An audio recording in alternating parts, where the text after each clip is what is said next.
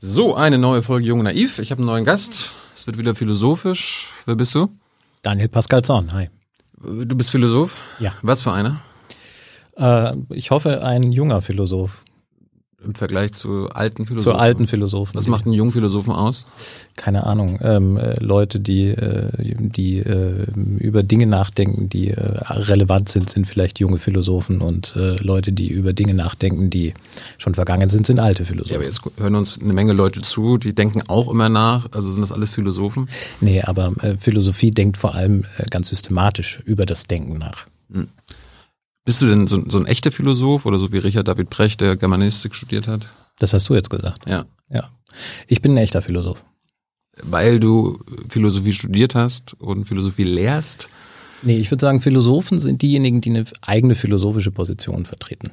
Und zwar entweder als tatsächlich eine, die aus ihrem eigenen Denkproblem entstanden ist, oder eine philosophische Position, die sie im Bezug auf bestimmte andere philosophische Positionen vertreten und damit dann eben auch sich dann irgendwann äh, ja, diese Position erarbeitet haben. Also nicht einfach nur irgendeine Meinung haben, sondern dazu publiziert haben, dazu geforscht haben. Das heißt, du hast dich jetzt keinem kein Philosophen oder Philosophin angeschlossen und sagst, das ist die das ist meine Haltung oder beziehungsweise das gefällt mir und dann mache ich jetzt weiter? Genau, also das äh, wäre auch, glaube ich, gar kein so wirklich äh, toller Philosophiebegriff, wenn man das als Weltanschauung irgendwie versteht, der man sich anschließen kann. Das, äh, das ist eine Denkschule? Ja, das schon eher. Also es gibt Philosophien, die ähm, Schulen aufmachen, weil sie überzeugt sind, dass ihre eigenen Methoden und ihre eigenen Gegenstände sozusagen ähm, ja, die besten oder relevantesten sind. Mhm. Ähm, aber ich bin philosophischer Komparatist. Das heißt, ich vergleiche Philosophien miteinander und insofern macht es gar keinen Sinn, sich irgendeiner Denkschule anzuschließen. Warum vergleichst du Philosophien? Äh, weil ich das spannend finde, weil ich interessant finde, was sich in verschiedenen Philosophien wiederholt. Ähm, das war eigentlich der Anfang äh, meines Interesses ähm, an der Philosophie das nochmal woanders herkommt. Äh, und zwar habe ich festgestellt, dass in Philosophien erstens immer gleiche Fragen gestellt werden, nämlich nach letzten Gründen, nach Prinzipien, nach dem, was für das eigene philosophische Sprechen auch noch gilt.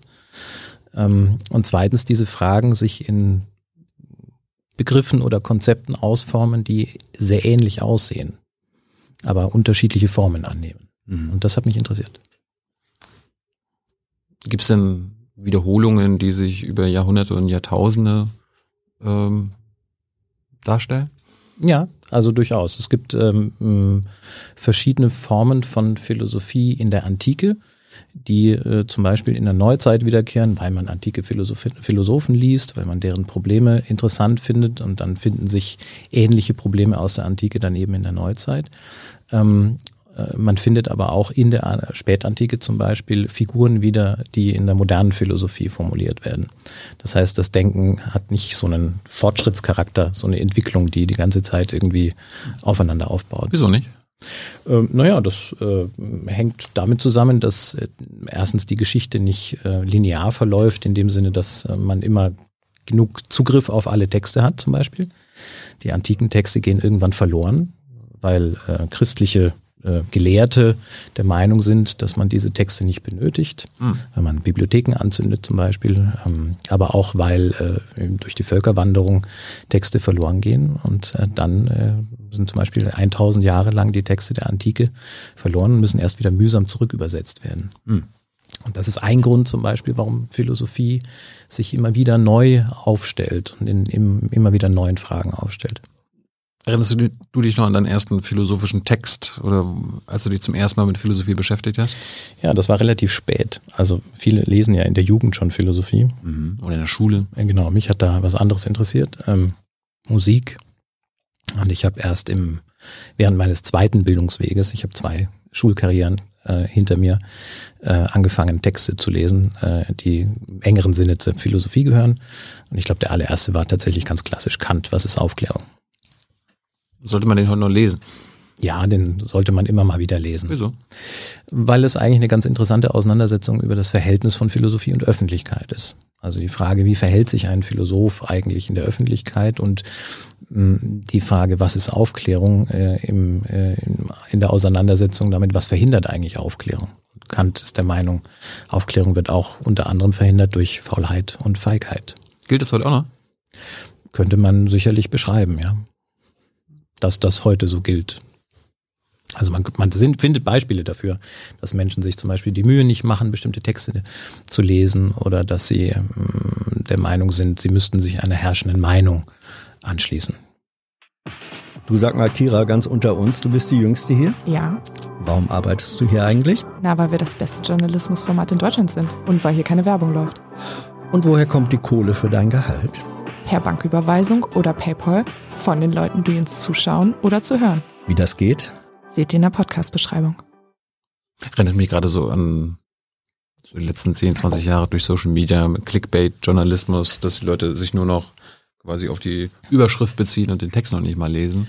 Ja, so funktioniert das in der Philosophie häufig. Wirklich? Ja, ja. Also wir, man hat tatsächlich so eine Art ähm, Abkürzungsverzeichnis, auch in der akademischen Philosophie. Die ist da sehr populär gestrickt, könnte man sagen. Es gibt so ähm, Formen der ähm, ja, Label, äh, mit denen man dann äh, verschiedene Denkschulen eben bezeichnen kann und dahinter verschwinden sehr oft die Texte, die man lesen kann. Was hast du zuletzt gelesen? Philosophisch? Ja. Ähm, außer dein eigenes Buch? Außer mein eigenes Buch. Ähm, philosophisch habe ich zuletzt gelesen äh, einen Philosophiehistoriker, einen griechischen Philosophiehistoriker, Panayotis Kondylis.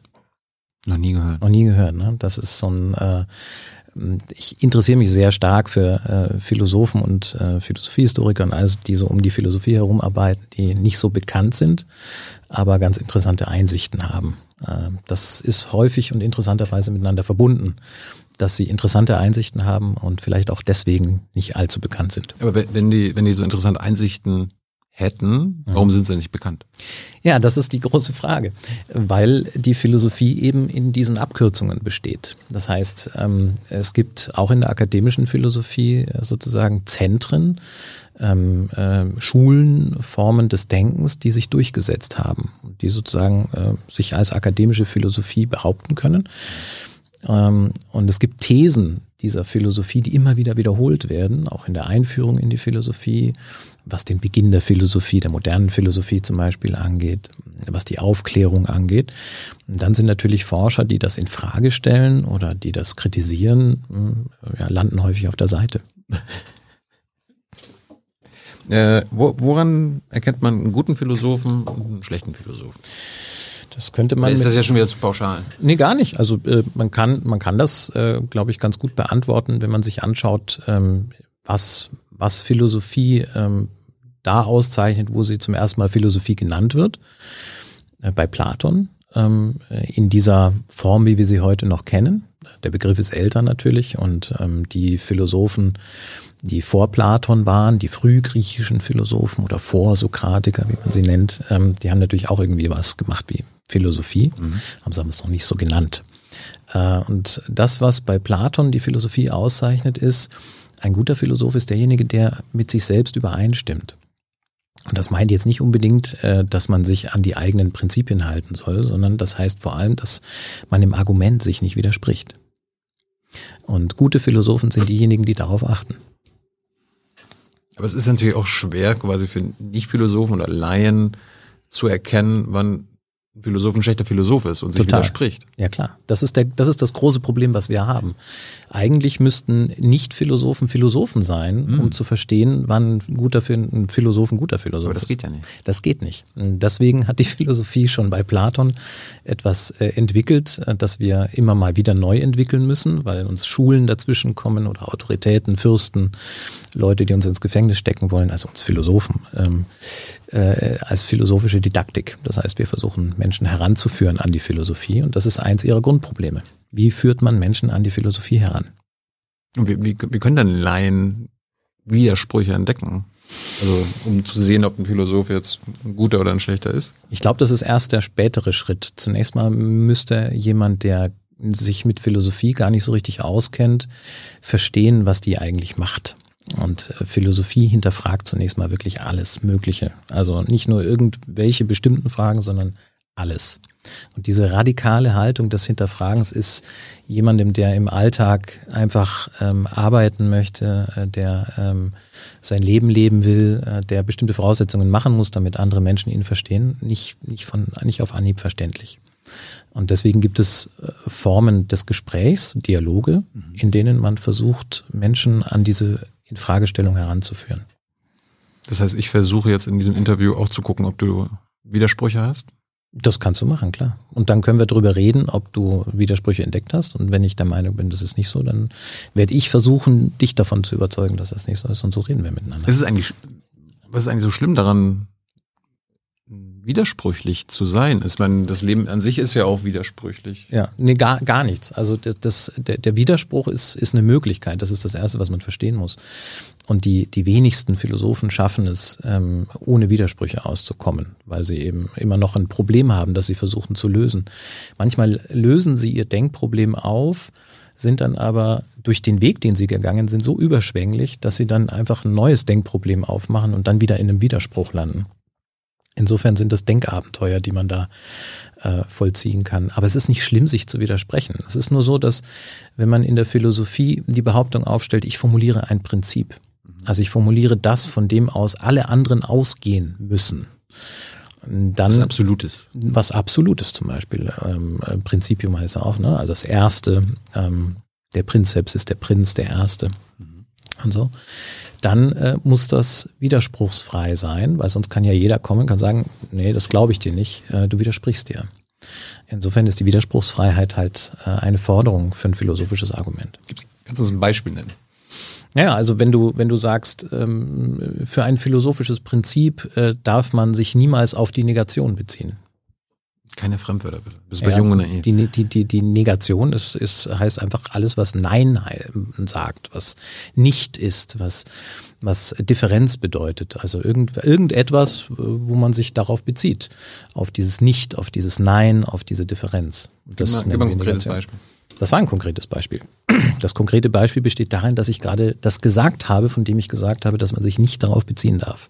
Ich habe mich darauf bezogen und habe mir selbst widersprochen.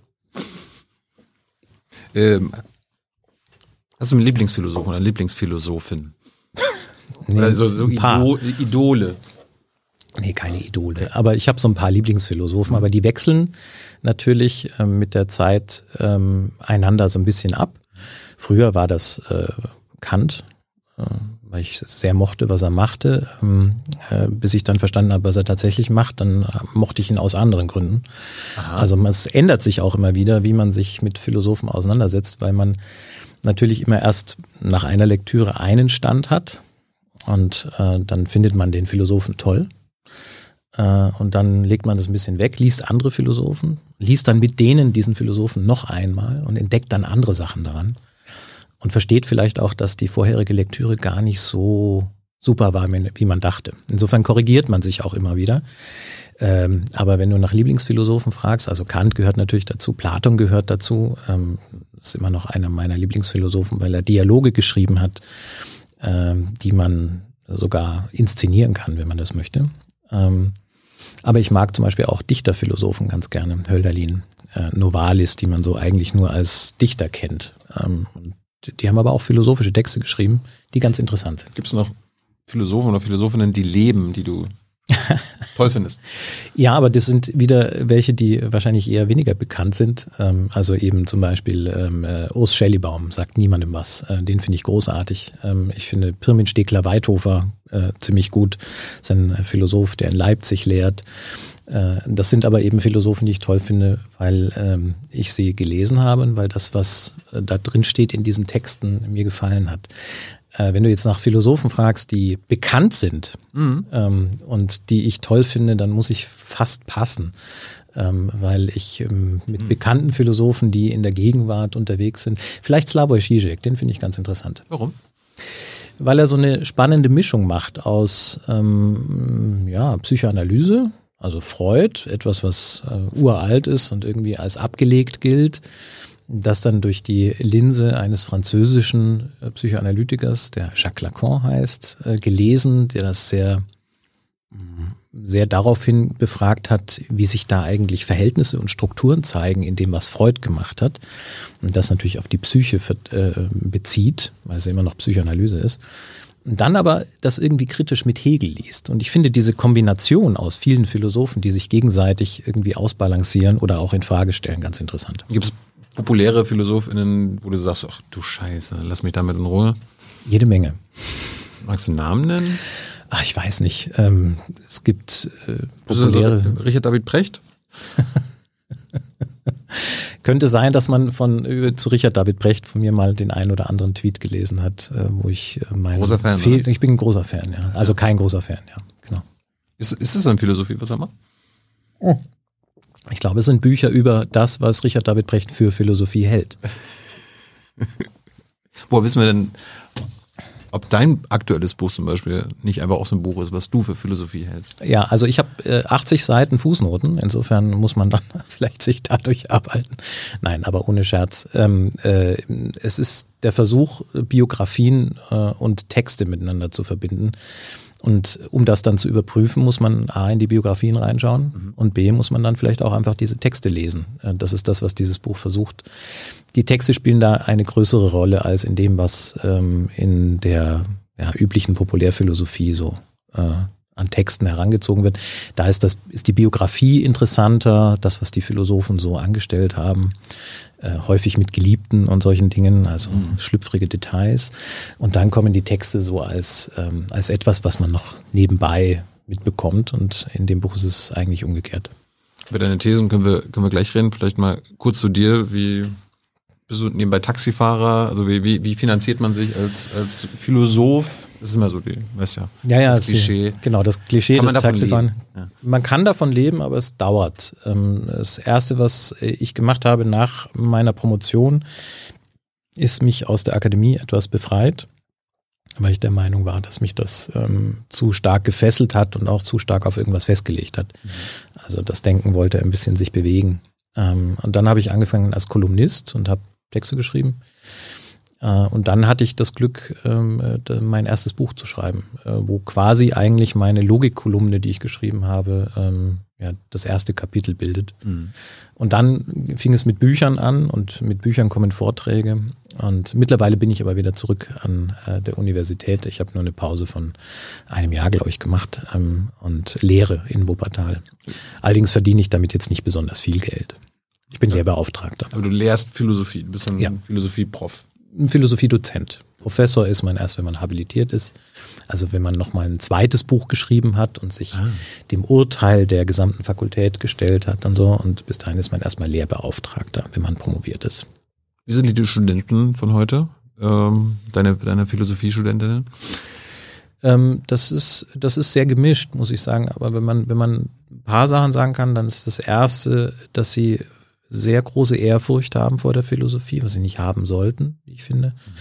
Ähm, was aber dadurch erzeugt wird, dass man äh, immer mit so großen Philosophen konfrontiert wird. Ne? Also wenn du irgendwie Hegel oder Kant hörst, dann denkst du dir, oh, das ist, das ist schwer und so. Ähm, und das ist schwer, aber man kommt da durch. Man muss sich eben äh, lange konzentrieren und am besten liest man es mit anderen gemeinsam und versucht sich da durchzuarbeiten. Und je mehr man liest, desto leichter geht es. Das ist wie beim Sport auch. Ja, aber Lesen ist immer so anstrengend. Ja, dauert, das dauert ist- so lange. Genau, also wenn du, wenn du, das ist das, muss, große Problem. Muss man als Netflix-Serie machen oder so. Aber so durchbingen. Also ich glaube, es, so grundsätzlich kann man es äh, vergleichen mit Sport oder mit irgendwas anderem, wo man, womit man anfängt und einfach am Anfang noch nicht gut drin ist. Ne? Also wenn du, wenn Ich du Muskelkater. alles. ja, genau, kriegst einen Muskelkater, hörst du auf zu trainieren. Nee, natürlich nicht, sondern du machst weiter, aber machst jetzt nicht am Anfang das volle Programm, sondern fängst klein an und machst immer noch einen Schritt mehr.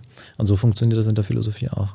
Natürlich ist es anstrengend. Das ist äh, jeder, der sagt, Philosophie sei nicht anstrengend äh, und das irgendwie verkauft mit glänzenden Augen und sagt, Philosophie, das ist einfach, ähm, das macht die Welt auf. Das, äh, glaube ich, ist eine Werberhetorik. Äh, Philosophie ist anstrengend und man muss sich damit auseinandersetzen, man muss lesen, man muss diese Texte inhalieren äh, und man muss sie immer wieder durchdenken und man muss irgendwann ein eigenes Problem finden. Das ist das Hauptproblem, das die meisten haben, weil du gefragt hast, was mit den Studierenden heutzutage äh, so ist, die ich so erlebe. Ähm, das ist das zweite Problem, sage ich mal, das ich sehe. Sie, sie, sie versuchen die Probleme schon zu lösen, wenn sie noch gar nicht richtig gestellt sind. Sie wollen gleich fertig werden mit allem. Und eigentlich geht es in der Philosophie darum, ein Problem zu haben. Wie finde ich dann ein Problem? Du kannst, äh, also ich kann dir sagen, wie ich mein Problem gefunden habe. Wollte ich kommen, mal, ja. wie, wie verschlungen das ist. Äh, Ich habe das vorhin schon mal gesagt, glaube ich. Äh, Ich habe, ähm, als ich, als ich sehr, sehr jung war noch, habe ich von Michael Ende die unendliche Geschichte gelesen. Und in dieser unendlichen Geschichte ähm, geht es um einen jungen Mann, der ein Buch liest, das genauso aussieht wie das Buch, was ich lese, während ich von diesem jungen Mann lese. Und das ist natürlich ein interessanter Zusammenhang, eine interessante Rückbezüglichkeit. Und das hat mich immer fasziniert. Diese Rückbezüglichkeit hat mich immer fasziniert, wie, wie sich etwas im Text auf den Text zurückbeziehen kann. Und ähm, das kam dann erst sehr viel später, als ich gemerkt habe, Philosophie funktioniert so, weil sie ja immer wieder fragen muss, wenn ich behaupte, das hier ist jetzt das höchste Prinzip, dann ist das auch das Prinzip für mich, der ja jetzt ich gerade davon spreche. Das heißt, ich muss mich immer auf mein eigenes Denken und auf mein eigenes Sprechen zurückbeziehen. Und insofern kam dann dieses Thema wieder. Also es nimmt verschlungene Wege, dieses Denkproblem. Aber warum ist es ein Problem, die Rückbezüglichkeit? Ähm, weil die Frage ist, wie beschreibt man solche Rückbezüglichkeit und wie beschreibt man sie in Bezug auf ein Prinzip? Rückbezüglichkeit steckt zum Beispiel auch in einem ja, Hauptproblem der Philosophie neben dem Widerspruch, dem zirkulären Denken. Also wenn ich das, was ich behaupte, schon vorausgesetzt habe, dann sage ich A, weil A. Ne? Etwas ist, weil es eben ist. Es ist so, weil es so ist. Ne? Ist so, könnte man auch sagen. Und dieser Zirkel ist äh, das zweite Hauptproblem, dem Philosophen versuchen immer zu entgehen. Aber diese Rückbezüglichkeit steckt auch in diesem Zirkel mit drin. Sie steckt in dem performativen Widerspruch. Äh, Sie steckt in dem, was wir mit einem weiteren Fachbegriff neben der Negation den infiniten Regress nennen, was einfach bedeutet, wenn du versuchst, dein Denken einzuholen, dann hast du es immer schon vorausgesetzt und versuchst es wieder einzuholen und setzt es voraus und versuchst es wieder einzuholen und setzt es voraus. Und so jagst du ihm endlos hinterher. Äh, Diese Figuren gibt es auch in Literatur, im Mythos, in Geschichten. ähm, Und man findet dann irgendwann Strukturähnlichkeiten in der Philosophie und versuche die, das zu lösen, diese Probleme zu lösen. Und äh, ja, insofern muss jeder ein Problem finden, an dem er zu knabbern hat. Jetzt studiert ja nicht jeder Philosophie. Ähm, kann ich quasi als nicht Philosophie-Student, nicht Philosoph ein Problem finden und dadurch dann zum Philosophen werden, indem ich das darüber nachdenke, das beschreibe, so wie du dann Bücher mache und so weiter. Das ist hilfreich. Also Philosophie ohne Studium? Ja, Philosophie das Studium funktioniert ganz prima. Das Problem ist, die Disziplin muss wesentlich höher sein. Also sagen wir mal so, die Universität gibt so einen disziplinären Rahmen. Und das meint jetzt nicht die Disziplin im Sinne einer Fachdisziplin, sondern es meint wirklich, sie diszipliniert dich. ne? Du gehst dahin, du besuchst das Seminar, du diskutierst mit anderen, du hast Pause, dann wiederholt sich das. Du hast einen Dozenten, du hast Texte zu lesen. Ähm, Das bedeutet, dieser ganze Rahmen spannt dich in etwas ein, das dann irgendwann eine normale Tätigkeit für dich wird. Wenn du das nicht hast, dann musst du dich selber ständig dazu bringen, das zu tun. Und das ist ein bisschen schwieriger. Aber wenn man das dann macht, dann kann man das, glaube ich, äh, sich gut, also was die ganze Masse der Texte angeht, sich, äh, sich selbst vorlegen, wenn man nicht studiert. Das zweite Problem ist die methodische Kontrolle. Das heißt, man braucht eigentlich immer einen Gesprächspartner, der sagen kann, überzeugt mich, überzeugt mich nicht. Ähm, Leute, mit denen man diskutiert. Menschen, die Philosophie machen und das sehr viel mit sich selbst ausmachen, kommen sehr schnell in Welterklärungen hinein, die dann sehr abgeschlossen, sehr vollständig sind. Diskutieren wir heute anders im 21. Jahrhundert als noch vor 100 Jahren, vor 1000 Jahren? Oder ist Ja. das am Ende immer noch dasselbe? Zwei Menschen argumentieren? Ja und nein, würde ich sagen. Ne? Also wir diskutieren über andere Dinge, äh, teilweise natürlich, weil, die, weil, weil es heute andere Sachen gibt als früher. Äh, andererseits äh, kann man schon feststellen, wenn man sich zum Beispiel so äh, Argumentationsfehler anschaut oder, oder Fehlschlüsse oder sowas, die gibt es schon in der Antike genauso wie heute. Und die beschreiben auch dieselben Probleme. Ne? Also was passiert, wenn eine demokratische Gesellschaft durch Demagogen dazu gebracht wird, bestimmte Dinge gut zu finden und so. Das findet sich alles schon in der Antike und das wird immer wieder neu beschrieben. Ähm, Aber warum lernen wir daraus nicht? ja, das ist eine gute Frage, ne? ähm, weil wir, glaube ich, einerseits eben dieses Problem haben, dass Geschichte nicht so verläuft, dass wir jetzt nicht einfach sagen können, nach der Antike kam das Mittelalter und nach dem Mittelalter die Neuzeit und dann die Moderne und Philosophie war durchgängig ver, äh, verfügbar, das war sie eben nicht, sondern äh, sie war äh, eine Zeit lang weg. Große Teile waren nicht verfügbar, mussten neu übersetzt werden. Und dann musste man sich äh, äh das nochmal neu erarbeiten. Und hinzu kam dann aber, dass man ähm, äh, auch die, die Fragen der eigenen Zeit damit natürlich beantworten wollte. Das heißt, ähm, sehr viele philosophische Positionen haben mit der Gegenwart der PhilosophInnen zu tun, die sie formulieren. Und ähm, dann muss man eben die Frage stellen, was ist dann das, was für uns relevant ist? Und dann kommt noch ein Aspekt hinzu, nämlich die Philosophie der Gegenwart. Und die Philosophie der Gegenwart hält die philosophische Tradition häufig für etwas Abgelegtes, für etwas, was unwichtig ist, was nicht relevant ist, weil es unsere Gegenwart ja nicht betrifft, sondern nur die Gegenwart der jeweiligen Philosophen und Philosophinnen.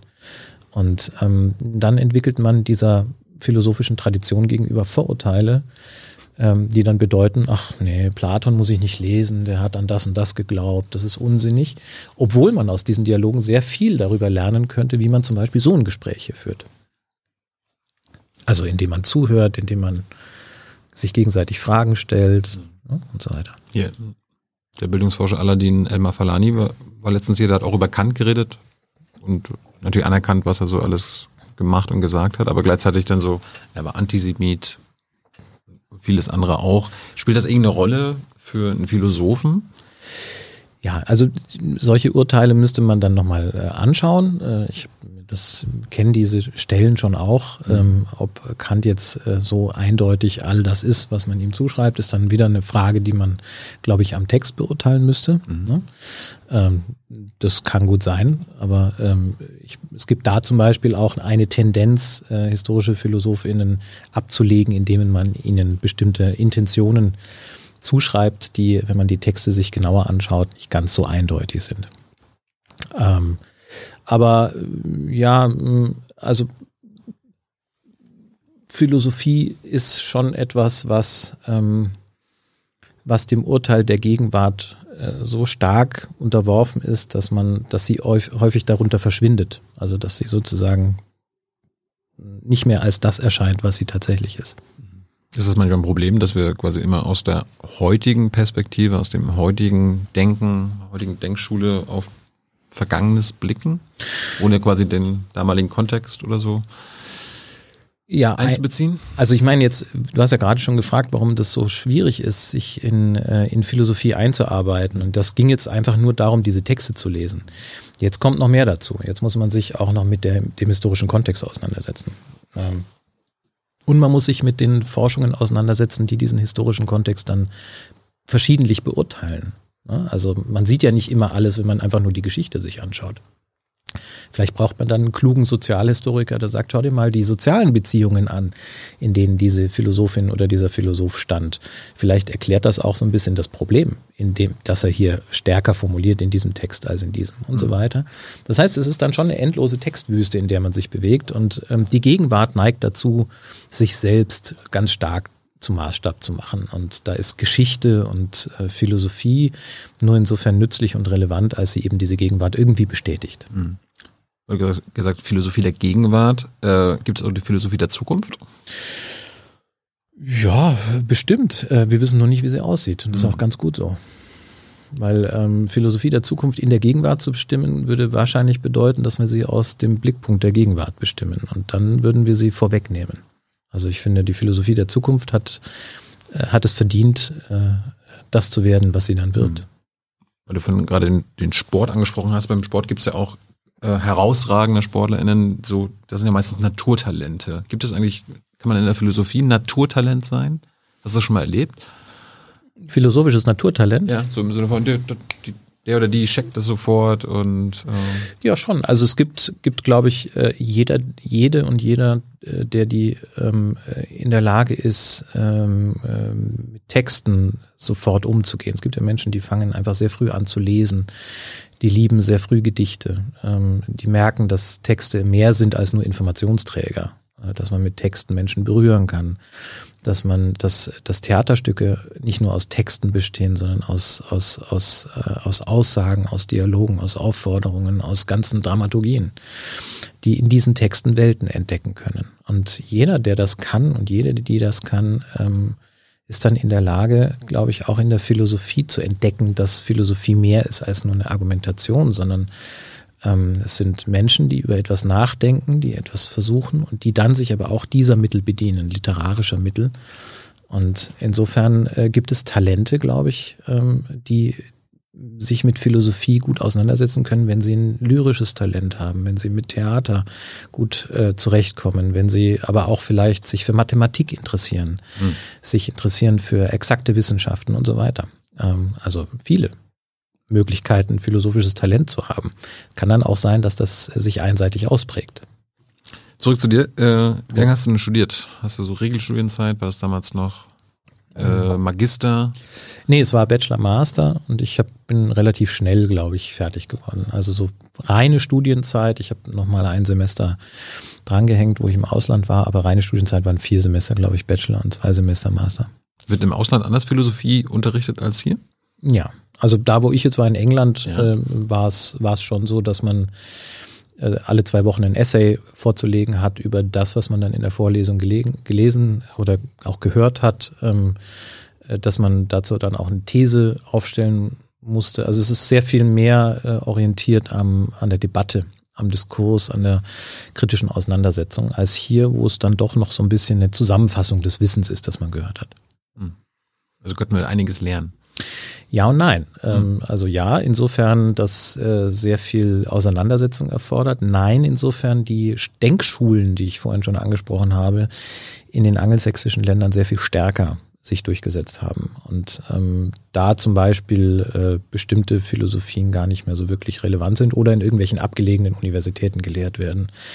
Also man hat immer das eine oder das andere. Man hat Vielfalt in der Philosophie, aber dann vielleicht eher so eine Archivwissenschaft, in der man das Wissen ausgebreitet bekommt und dann soll man was draus machen. Oder man hat eine sehr lebendige, sehr gute, sehr debattenorientierte Philosophie, die aber deren Fokus nicht besonders weit ist, deren Horizont sehr klein ist. Gibt es eigentlich irgendwelche aktuellen Philosophien, die gerade so am Kommen sind, wo du, wo du merkst, dass das ist gerade im Trend, das könnte sich durchsetzen? Ah ja, also Trends gibt es in der Philosophie ständig ununterbrochen. Ähm, aktuell ist sicherlich so ein Trend, äh, der allerdings auch angestoßen wird von äh, Professoren, die äh, sehr meinungsstark in der Öffentlichkeit auftreten, auch in der philosophischen Öffentlichkeit, ähm, die Rückkehr zum Realismus. Weil man eben die ganze Zeit behauptet, man sei jetzt sehr idealistisch oder spekulativ, der, äh, was auch Unsinn ist. Ähm, also man baut sich sozusagen eine Rechtfertigung dafür auf, dass man jetzt eine bestimmte Form des Realismus machen möchte. Das ist gerade so im Schwange. Ähm, äh, da, dagegen baut sich dann wieder eine Gegenbewegung auf, die sagt, nein, dieser Realismus ist wieder viel zu viel zu äh, orientiert an, an der Realität und achtet zu wenig auf die Begriffe, die er selber voraussetzt. Also man kann das, glaube ich, in der Philosophie nicht wirklich so interessant finden, weil es immer Bewegungen und Gegenbewegungen gibt. Ähm, eigentlich ist es immer eine Bewegung um dieses Denkproblem herum, wie können wir uns äh, zur Welt verhalten in verschiedenen Hinsichten, wie können wir sie erkennen, ähm, was die üblichen Fragen, äh, was sollen wir tun, und so weiter. Ähm, das bestimmt aber die akademische Philosophie, weil die akademische Philosophie sich selbst so versteht. Mhm. Also nicht unbedingt die Philosophie, sondern sind die. Gibt es irgendwie Fragen, die du dir früher nicht beantworten konntest? Oder gibt es heutzutage noch Fragen oder Probleme, wo du sagst, äh, da suche ich immer noch Antworten, da werde ich mein Leben lang Antworten suchen? Nicht wirklich, tatsächlich. Ähm, ich, hab, ich hatte das große Pech, muss man sagen, mir, mir eine Frage zu stellen, philosophisch, nämlich wie funktioniert Philosophie, mhm. die nach ihrer Beantwortung mich in, in eine Sackgasse getrieben hat, nämlich die Frage, was machst du jetzt damit? Und ähm, es gibt jetzt aber doch zwei Bewegungen, die ich so an mir feststelle, möchte ich sagen. Ähm, das stellt man so fest, wenn man, wenn man es erst feststellt, wenn man schon auf dem Weg ist. Also es ist keine wirklich bewusste Entscheidung. Die eine, die eine Sache vielleicht mehr, das war so der Weg in die Didaktik, zu sagen, okay, wie kann ich anderen beibringen, das, was ich gemacht habe. Aber das ist ja dann doch irgendwie erstmal so eine Art von ähm, ja, Hilfsangebot für sich selbst. Man sagt, jetzt warte ich mal, bis vielleicht wieder was Thematisches kommt. Mittlerweile interessiere ich mich äh, stärker für Ansätze, die ohne Prinzipienfragen auskommen oder die Prinzipienfragen bewusst einklammern. Interessanterweise habe ich jetzt dieses Buch geschrieben, aber mhm. ähm, äh, grundsätzlich, äh, das ist jetzt das, wo meine Interesse hingeht. Also Philosophien könnte man sagen, die gerade nicht alles erklären wollen, sondern die etwas sehr Konkretes äh, aus einer klar gewählten Binnenperspektive beschreiben wollen. Das interessiert mich stark. Wenn man guckt, du hast promoviert, also deine Doktorarbeit zu Reflex even Figurationen geschrieben. Ja, ja. Ist das wichtig? Das ist sehr wichtig. Das ist das, was ich vorhin gemeint habe ja. mit diesen rückbezüglichen äh, äh, Geschichten. Ich habe die Figurationen genannt. Also nimm, nimm, es wie so eine Art Titel oder Namen. Mhm. Ist gar nicht so wirklich ein fester Begriff oder ein Terminus, äh, den man da so irgendwie technisch verwendet, sondern ich habe ich hab dem Kind einen Namen geben müssen. Und reflexiv ist einfach die ja, Reflexio, lateinische Version für Rückbezug. Und Figuration habe ich es genannt, weil Figur war schon vergeben, das klingt sehr ästhetisch. Und Figuration klingt immer noch irgendwie wie eine Struktur oder wie ein Verhältnis. Also musste ich irgendwie einen Namen finden. Aber das ist das, was ich vorhin beschrieben habe. Rückbezügliche Verhältnisse in philosophischen Texten. Mhm. So, jetzt ähm, hast du ja nicht nur, du hast glaub, mehrere Sachen schon geschrieben. Ne? Du hast ja auch mhm. mit, mit rechten Reden und so weiter, aber das warst du nicht alleine, ne? Nee, mit rechten Reden war ein Autoren-Trio, ja. Warum habt ihr das zu dritt gemacht? Das war, äh, das, das war ein Vorschlag von Maximilian Steinbeiß. Braucht ihr den linken, rechten und einer aus der Mitte? so haben wir es in dem Buch ein kleines bisschen gemacht, äh, wobei ich glaube ich der in der Mitte immer war. Aber ähm, äh, tatsächlich war es so, dass, dass man kann ja ein Buch schreiben, in dem man, in dem man, äh, in dem jeder einen Teil von diesem Buch schreibt. Und bei uns war das aber anders angelegt. Bei uns war das wie so ein Hochhaus angelegt.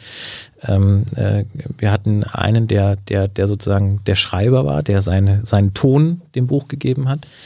Äh, einen, der die ganzen Argumentationen äh, mit ausgearbeitet hat und einen, der die Architektur dieses Buches äh, erstmal drüber nachgedacht hat, wie müsste so ein Buch aussehen. Mhm. Und insofern war das ein, war das eine ganz interessante Zusammenarbeit, weil man, weil man dieses Buch als Projekt hatte. Und das ist eigentlich fast wie ein, Projekt, das man so, äh, ja, wo man ein Team hat. Wie, wie stellt man so ein Buch zusammen? Also es war gar nicht so, du schreibst so und so viele Seiten, du schreibst so und so viele Seiten, sondern es war eine Zusammenarbeit, die, äh, die wo der Text das Ergebnis war. Was, was war das Ergebnis? Soll man mit Rechten reden? Also wir haben es ja als Problem formuliert. Mhm. Also mit rechten Reden, das hat der, ähm, viele haben da dieses Ausrufezeichen, was da nicht steht, auf dem Titel gesehen. Ähm, wir haben äh, daraus ein Problem gemacht. Was passiert denn, wenn, oder was, was kann man denn beobachten, wenn Menschen mit Rechten reden? Äh, was kann man beobachten, wenn sie es äh, problematisieren? Und ähm, äh, wir haben die Frage, glaube ich, jetzt nicht beantwortet, ob man soll oder nicht soll, weil das gar nicht das Thema des Buches war sondern das Thema des Buches war darüber zu reflektieren, welche Art des Redens eigentlich bestimmten Strategien nutzt und welche Art des Redens möglicherweise diesen Strategien durchkreuzt. Mhm. Ähm, ja. Können, können wir mal durchgehen. Was, was, meint, was meinst du oder was meintet ihr dann mit Rechten? Also in dem Buch. Ja, was ist rechts? Ja, 2000, 2015, 16, 17, ne, mit der sogenannten Flüchtlingskrise. Mhm hatten wir natürlich ähm, auch wieder äh, in diesen, in, in der öffentlichen Diskussion äh, Menschen, die sich selber äh, als rechts verortet haben. Und insofern war das schon ein Problembegriff. Also es war eben nicht jetzt gemeint, die Rechten, die man so aus den 90ern kennt, sondern es war plötzlich so eine Art größere Bewegung, auch mit abgebildet durch zum Beispiel die AfD. Ähm, aber die, aber die, die vermeiden doch seit Jahren, sich als rechts zu bezeichnen. Also die, die, äh, wenn man sie als rechts bezeichnet, whoever, dann ist man gleich, oh, ich, äh, bei dir ja, ist ja alles rechts und so weiter. Ja, wobei wir natürlich schon auch die Leute meinten, die in den sozialen Netzwerken sich selber da positioniert haben, die ähm, gesagt haben, lieber rechts als, als links und so weiter. Also es gab schon Selbstpositionierung, ja, das aber, relativ viel. Aber so AfD und so weiter, die ja. betonen ja immer, wir sind bürgerlich ja, ja, klar. oder konservativ. Ja. Warum, warum, warum versuchen Sie das überhaupt quasi zu negieren, dass Sie quasi rechts sind? Was ist überhaupt das Problem da? Ich glaube, Parteien per se äh, sind, sind repräsentativ. Das heißt, sie müssen etwas für Menschen darstellen, die sie wählen. Ja, wenn ich jetzt sozusagen äh, men bestimmte Menschen ansprechen will, die eine, eine, eine kleine Gruppe, eine kleine, vielleicht auch extreme Gruppe ausmacht, dann habe ich halt genau die als Wähler und sonst niemanden. Das heißt, ich muss natürlich mir, muss natürlich versuchen, die Positionen, die ich habe, äh, so gut es geht, so breit es geht, aufzustellen, damit man in der Lage ist, von mehr Menschen gewählt zu werden. Und das hat aber auch den Feedback-Effekt, dass diejenigen, die dann sagen, ah, ich fühle mich, bin konservativ, fühle mich davon angesprochen, ähm, in dem Moment, wo sie unter Druck geraten in diesem Diskurs oder wo sie das Gefühl haben, sie könnten unter Druck geraten, sich dann selber zum Beispiel dem zuordnen. Und dann gab es eben ja das äh, für eine Zeit lang eine sehr breite, äh, ja, eine überraschend breite äh, äh, Menge von Leuten, die sich dort verortet haben. Und das haben wir eigentlich aufgegriffen in diesem Buch. Gar nicht so sehr jetzt, das haben wir auch klar gemacht. Uns mhm. ging es gar nicht so sehr um jetzt sozusagen die klar definierte politische Gruppe, sondern uns ging es gerade um diesen, dieses diffuse Feld, was sich da geöffnet hat. Und das war der Grund, warum wir rechts in dem Buch auch als Sprachspiel verstanden haben. Es war kein Versuch, das erkläre ich gleich, ähm, war kein Versuch, das irgendwie darauf zu reduzieren, zu sagen, das ist nur ein Sprachspiel, sondern wir haben gesagt, wir betrachten das jetzt mal aus dieser Perspektive. Wie sprechen denn diejenigen, mit denen, die nicht rechts sind, die sich selbst als rechts verorten. Also wie, wie, wie funktionieren diese ständigen Dialoge, die man ununterbrochen auch in den sozialen Netzwerken beobachten, beschreiben, ähm, daran teilnehmen kann.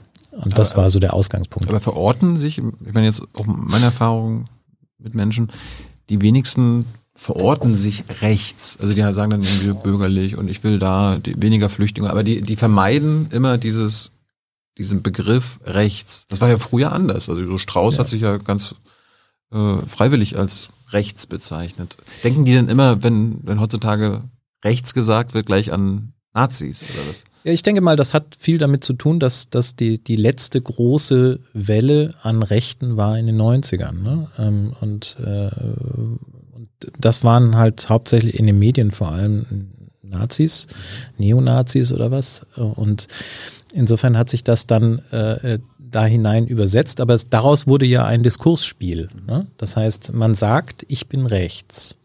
Dann bekommt man den Vorwurf, ist ein Nazi.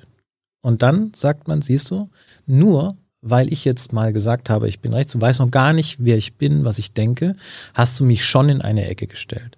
Und dieses Diskursspiel haben wir in unserem Buch beschrieben. Ähm, das heißt, und das funktioniert aber nur, wenn das nicht, wenn das nicht identisch ist.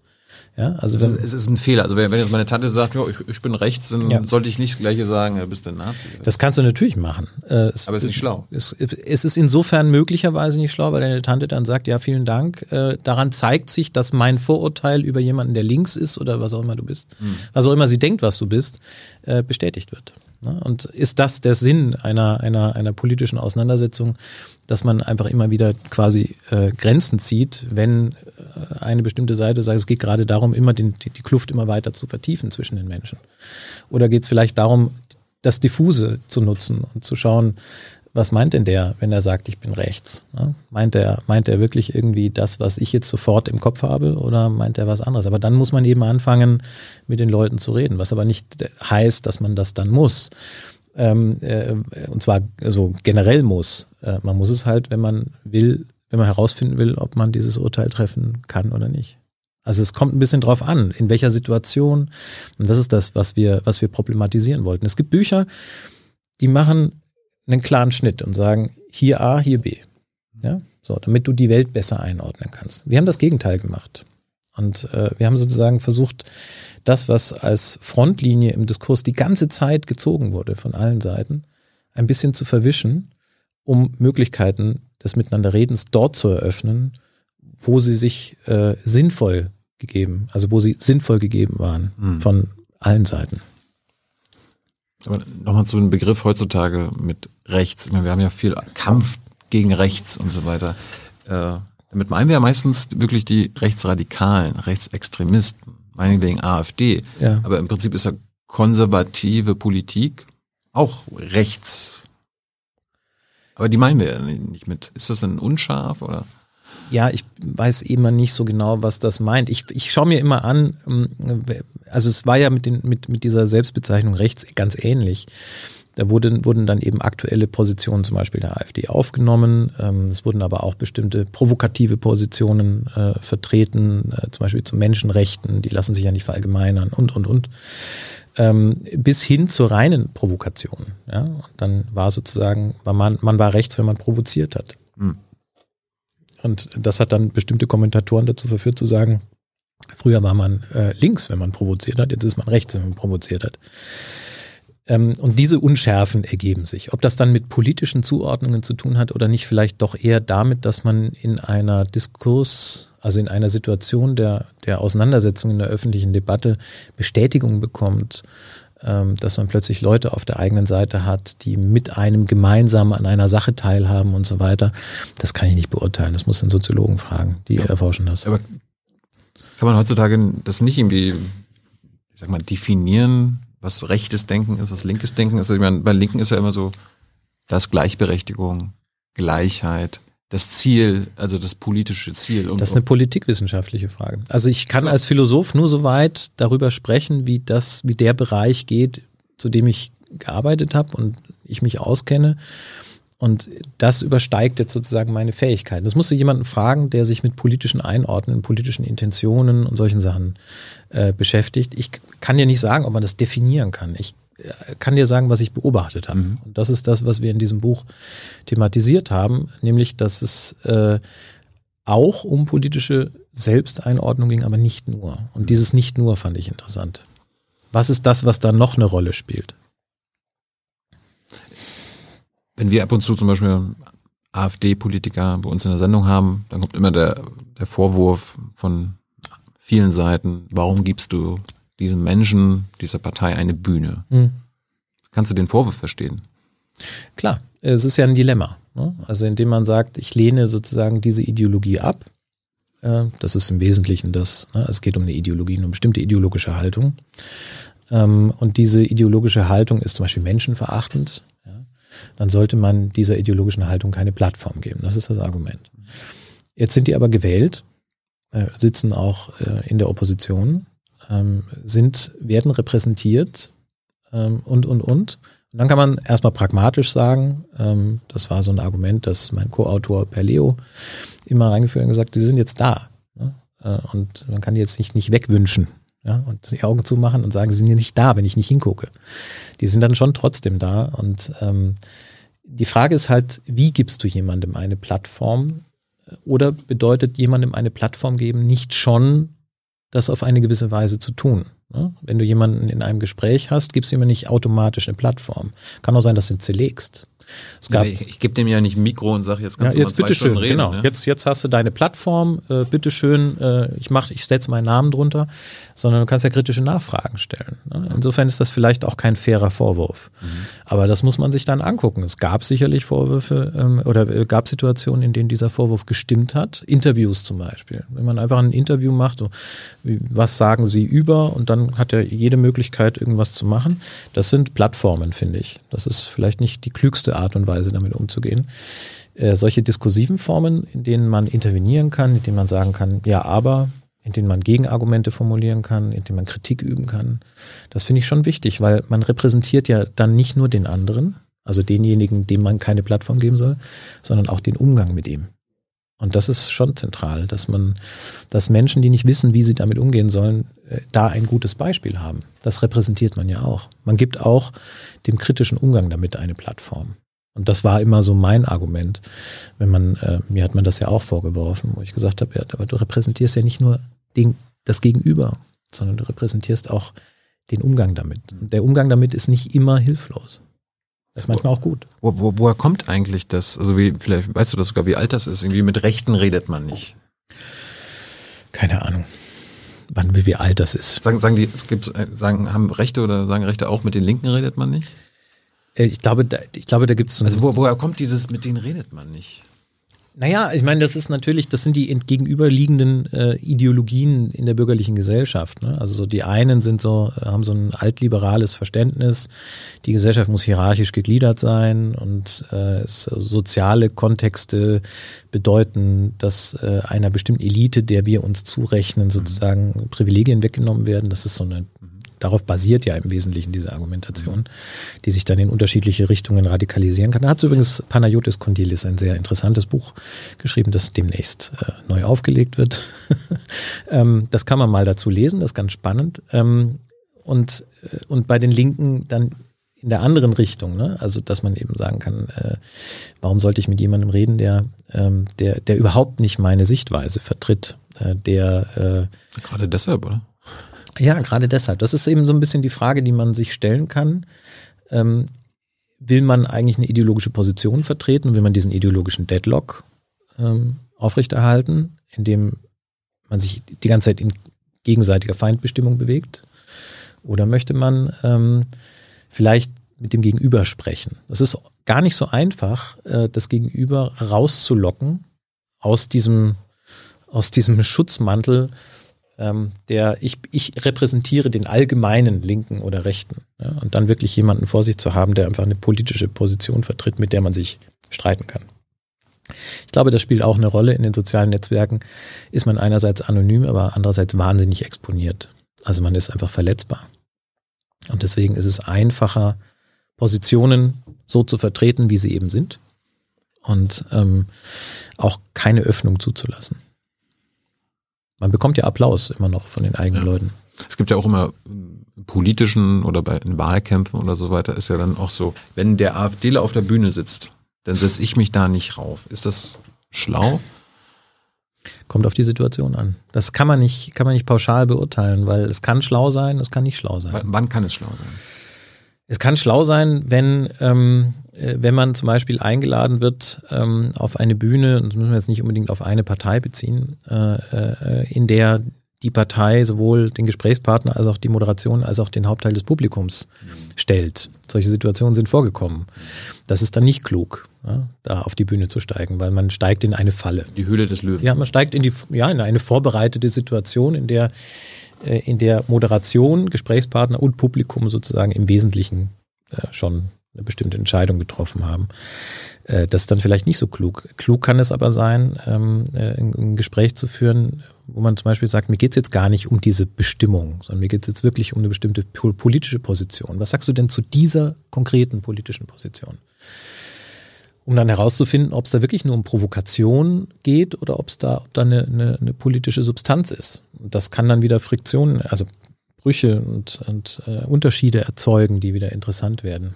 Aber es kommt da ein bisschen drauf an. Will man eine Magen, Wagenburg, Magen, eine Wagenburg-Mentalität aufbrechen oder möchte man eine politische Diskussion führen oder ist man zu einem äh, zu einem repräsentativen Sprechen eingeladen, also dass man da auf der Bühne sitzt, man vertritt eine bestimmte Position von vornherein, weil man sie zugewiesen bekommt. Das sind sehr unterschiedliche Situationen und das kann dann klug sein oder nicht. Ich meine, euer Buch mit Rechten reden ist ja schon ein paar Jahre alt. Mhm. Haben wir denn in Deutschland dazugelernt, wie man mit Rechten redet, mit der AfD? Ich glaube, der Diskurs also das, was ich so beobachte, dazu habe ich auch ein, zwei kleine Textlein geschrieben. Das, mhm. was man beobachten kann, ist, dass alle dazugelernt haben, insofern sich das, was, was diejenigen, die sich selbst als Rechte bezeichnet haben, vor fünf, sechs Jahren gemacht haben, von unterschiedlichen Positionen übernommen wurde. Das heißt, es hat sich pluralisiert, es ist vielfältiger geworden. Mhm. Vielfalt ist ja auch ein wichtiges Thema für mich. Ähm, und, äh, und insofern, das ist insofern interessant, weil man dann feststellen kann, okay, wenn man, was passiert denn, wenn das, wenn jetzt nicht so ein provokativer Diskurs oder eine provokative Strategie auf ein festgefügtes Mainstream Denken, das moralisch äh, gut ist, ja, äh, trifft und das versucht aufzubrechen, sondern wenn da unterschiedliche aufeinandertreffen. Das äh, ergibt interessante äh, Effekte. Äh, ob das immer ganz gut ist oder nicht, wage ich jetzt nicht zu beurteilen. Haben die Rechten dazu gelernt? Ich, dafür habe ich mich zu wenig dafür interessiert, ehrlich gesagt. Also ich bisher nicht, bin kein, bin kein Rechtsextremismusforscher ja. und äh, meine philosophischen Interessen waren dann auch irgendwann bedient ich, mich hätte, das interessiert, äh, zum Beispiel Umgang mit der AfD im Bundestag. Da ist ja auch so äh, parteipolitischer Konsens abseits der AfD. Mit denen machen wir nichts. Egal, äh, was sie guck mal, einbringen als Gesetzesvorschläge oder wie sie da irgendwie sich einbringen, das wird komplett ignoriert. Egal, ob es sogar Sinn macht. Ist das eine das kann ich wieder, das ist wieder so eine Frage, die ich, äh, da, das übersteigt meine Kompetenz. Weiß ich nicht. Ob das Sinn macht oder nicht, das, das hängt, glaube ich, von ganz verschiedenen Faktoren ab. Es hängt davon ab, was will man repräsentieren, äh, welche politischen ähm, äh, Kalküle stecken dahinter. Ähm, es gab ja Zusammenarbeiten mit der, mit der AfD, so ist es nicht. Ne? Also es gab ja CSU, CDU, ja, die mit der AfD zusammengestimmt haben und so weiter. Also es, ich denke, das ist von, von, äh, von politischen Kalkülen abhängig, die mir nicht zugänglich sind. Das musst du dann die äh, Leute fragen, glaube ich, in der Bundespressekonferenz und woanders, wo du sie interviewst. Aber da kann ich dir nicht mehr dazu sagen, glaube ich. Ja. Hey Leute, kurzer Hinweis. Wir stellen ja alles, was wir produzieren, kostenlos ins Netz. Ohne Kommerz. Wir können das nur, weil ihr unsere finanziellen Supporter seid. Das funktioniert seit Jahren und so soll es bleiben. Jeder Euro zählt, per Überweisung oder PayPal. Schaut einfach in die Podcast-Beschreibung und jetzt geht's weiter. Warum, warum können, sag ich mal, Rechte so gut Hätte ich bloß nicht mit rechten Reden gesagt. Ja, das hast du mir auf Ideen Ich weiß, ja. Äh, klar. Warum, warum triggert das die Öffentlichkeit so? Ich meine, es gibt ja so Beispiele mit Ulf Poschardt oder so weiter, der, der braucht nur schreiben, ich freue mich aufs Böllern, mhm. kurz vor Silvester, und ohne dass er sagt, er will jetzt böllern und so weiter, ähm, triggert er einen Teil der Öffentlichkeit und die reden dann wieder tagelang. Und du, ich glaube, du schreibst ja auch irgendwie, die Empörung von links ist dann der Erfolg für rechts. Ja, es bestätigt natürlich dann immer die, die, die, die Vorhersage. Ne? Also äh, die, es gibt so, ein, so eine Erzählung, Narrativ oder einfach so eine Figur, könnte man auch sagen, äh, dass, dass äh, Linke immer affektiv, also immer so unüberlegt, reflexhaft reagieren. Ne? Man muss sie nur an der richtigen Stelle pieksen und dann reagieren sie. Und das bestätigt das natürlich. Und die Frage ist, wenn ich, wenn ich Erfolg mit sowas habe, dann kann ich vielleicht andere Leute davon überzeugen, dass das eine tolle Art ist, mit diesem dieser Diskussion umzugehen. Aber man muss schon mal die Frage stellen, ist das denn wirklich die Öffentlichkeit? Ist das nicht einfach zwei Prozent der Öffentlichkeit, die auf Twitter sich rumtreiben? Ne? Also Ulf Borchardt schreibt das ja auf Twitter und dann reagieren natürlich 100. Ja, aber das landet ja dann wieder in anderen Medien. Ja, das ist dann die große Frage. Da muss man dann die Medien fragen, warum das in anderen Medien landet mhm. oder warum sie es nicht einfach mal auf Twitter lassen, wo es vielleicht einfach auch hingehört. Ja, Twitter ist halt Twitter und Twitter ist nicht die Öffentlichkeit. Das wird häufig verwechselt. Aber kann, kann man, können wir irgendwie lernen, uns, uns quasi, oder dass die Öffentlichkeit oder Teile der Öffentlichkeit sich nicht triggern lassen? Klar. Von solchen Provokationen. Aus unserem Buch zum Beispiel. Ja, ja. Also indem man versucht, versteht, wie solche Taktiken funktionieren. Das ist, haben die ja nicht erfunden, das hat niemand erfunden. Äh, vielleicht, das haben die Linken auch gemacht in den 60er und 70er Jahren. Ja? Also da kommen ja große Teile dieser sogenannten Strategien, Diskursstrategien her. Mhm. Man hat sich halt angeguckt, was haben denn diese, was haben denn die 68er, 70er, 72er Provokateure von links gemacht und wie können wir das sozusagen wiederholen? Ähm, der Witz ist dann, das wird dann so lange wiederholt, bis es dann mal irgendwann eine Öffentlichkeit gibt, die darauf reagiert. Ne? Also man muss sich vielleicht auch mal diese Dunkelziffer der Versuche anschauen, die nicht funktioniert haben, weil es nichts gab, was darauf reagiert hat. Wenn ich, wenn ich, wenn ich tagelang äh, einen Gorilla mit Steinen beschmeiße und der das tausendmal ignoriert und beim ersten Mal angreift, dann werde ich genau dieses erste Mal filmen. Ja, und die anderen tausend Male sind dann weg. Aber genau das ist dieser Effekt. Ja, ähm, und äh, dann kann man sich anschauen, muss ich denn dann so darauf reagieren oder kann ich das nicht irgendwie aushebeln oder ignorieren oder anders damit umgehen? Also mit Rechten ist möglich, kann man dann auch über alles reden. Also gibt es Tabus oder sollte es Tabus geben? Weiß nicht, die Rechten sind ja keine Volksgruppe oder ja. oder oder irgendeine Art von, weiß nicht, äh, ja, literarische. wenn wenn irgendein AfDler Holocaust leugnet oder so, kann man darüber reden? Über Holocaust-Leugnung. Äh, es gibt Leute, die zwingen dir das auf, darüber zu reden, glaube ich. Ähm, ich meine, es ist strafbar in Deutschland. Ähm, aber das ist dann der Punkt, ne? Also muss man über Sachen reden, oder die strafbar sind. Denken oder ja, das ist dann wieder ein anderer Punkt. Ich glaube, das ist, da, darüber wurde ja ganz viel geredet. Das kann man ja nachvollziehen ja. auf Facebook und auf Twitter. Und ähm, ich ja, habe da auch immer wieder äh, mich da eingemischt, weil mich interessiert hat, wie das funktioniert, wie diese Argumentation funktioniert. Aber gibt es irgendwelche Tabus, über die man nicht reden sollte, egal mit wem? Oder kann man über alles reden? Also man kann natürlich über alles reden. Es gibt ja, ähm, es gibt ja auch Orte im Internet, die extra dafür geschaffen wurden. Ähm, 8chan zum Beispiel ist so ein, so ein Ort, äh, ähm, äh, wo, man, wo man über alles reden kann. Äh, das führt dann natürlich sofort in, in Bereiche, in denen Menschen sich vielleicht da tummeln, die eben über Strafbares sprechen. Ähm, und, äh, und das. Ja, aber so Flat Earth und so weiter ist ja nicht strafbar. Nein, das, das ist nicht strafbar. Unsinn. Ja. Aber kann man darüber irgendwie eine mal. Ja klar, darüber kann man auf jeden Fall. Also das ist ja. Obwohl das, ja einfach eine- Blödsinn ist. Ja klar, das ist aber die Frage, wie funktioniert denn dieser Blödsinn? Also wie, wie, wie genau äh, sorgen die dafür, dass sie sich, obwohl alle Versuche es äh, sozusagen den, entweder, entweder die Round Earth Theory zu, zu widerlegen oder eben äh, die eigenen Sachen zu belegen, scheitern, wie rationalisieren die das und sagen, äh, das ist aber dann doch irgendwie ein Beleg für uns oder wir werden weiterkämpfen, irgendwas. Ähm, keine Ahnung, das ist doch, ist doch erstmal interessant. Und ist da, ist, geht's dann wirklich um die Sache oder geht's nicht eher um das Spiel, das dahinter steht oder vielleicht auch irgendwie äh, die Lust daran, eine absurde These, ich meine, Dadaismus und so, das sind, das grenzt da dran an, ne? an diese, das sind ästhetische Formen der Auseinandersetzung mit Welt. Ähm, Unsinn zu behaupten und zwar steif und fest. Wie ist es in der Öffentlichkeit, als Beispiel Klimawandel ähm, und False Balancing? Ne? Da kommt ja dann irgendwie ab und zu sitzt in der Talkshow dann halt neben Leuten, die die Klimawandel als solches anerkennen, auch ein Klimawandelleugner. Ist das schlau?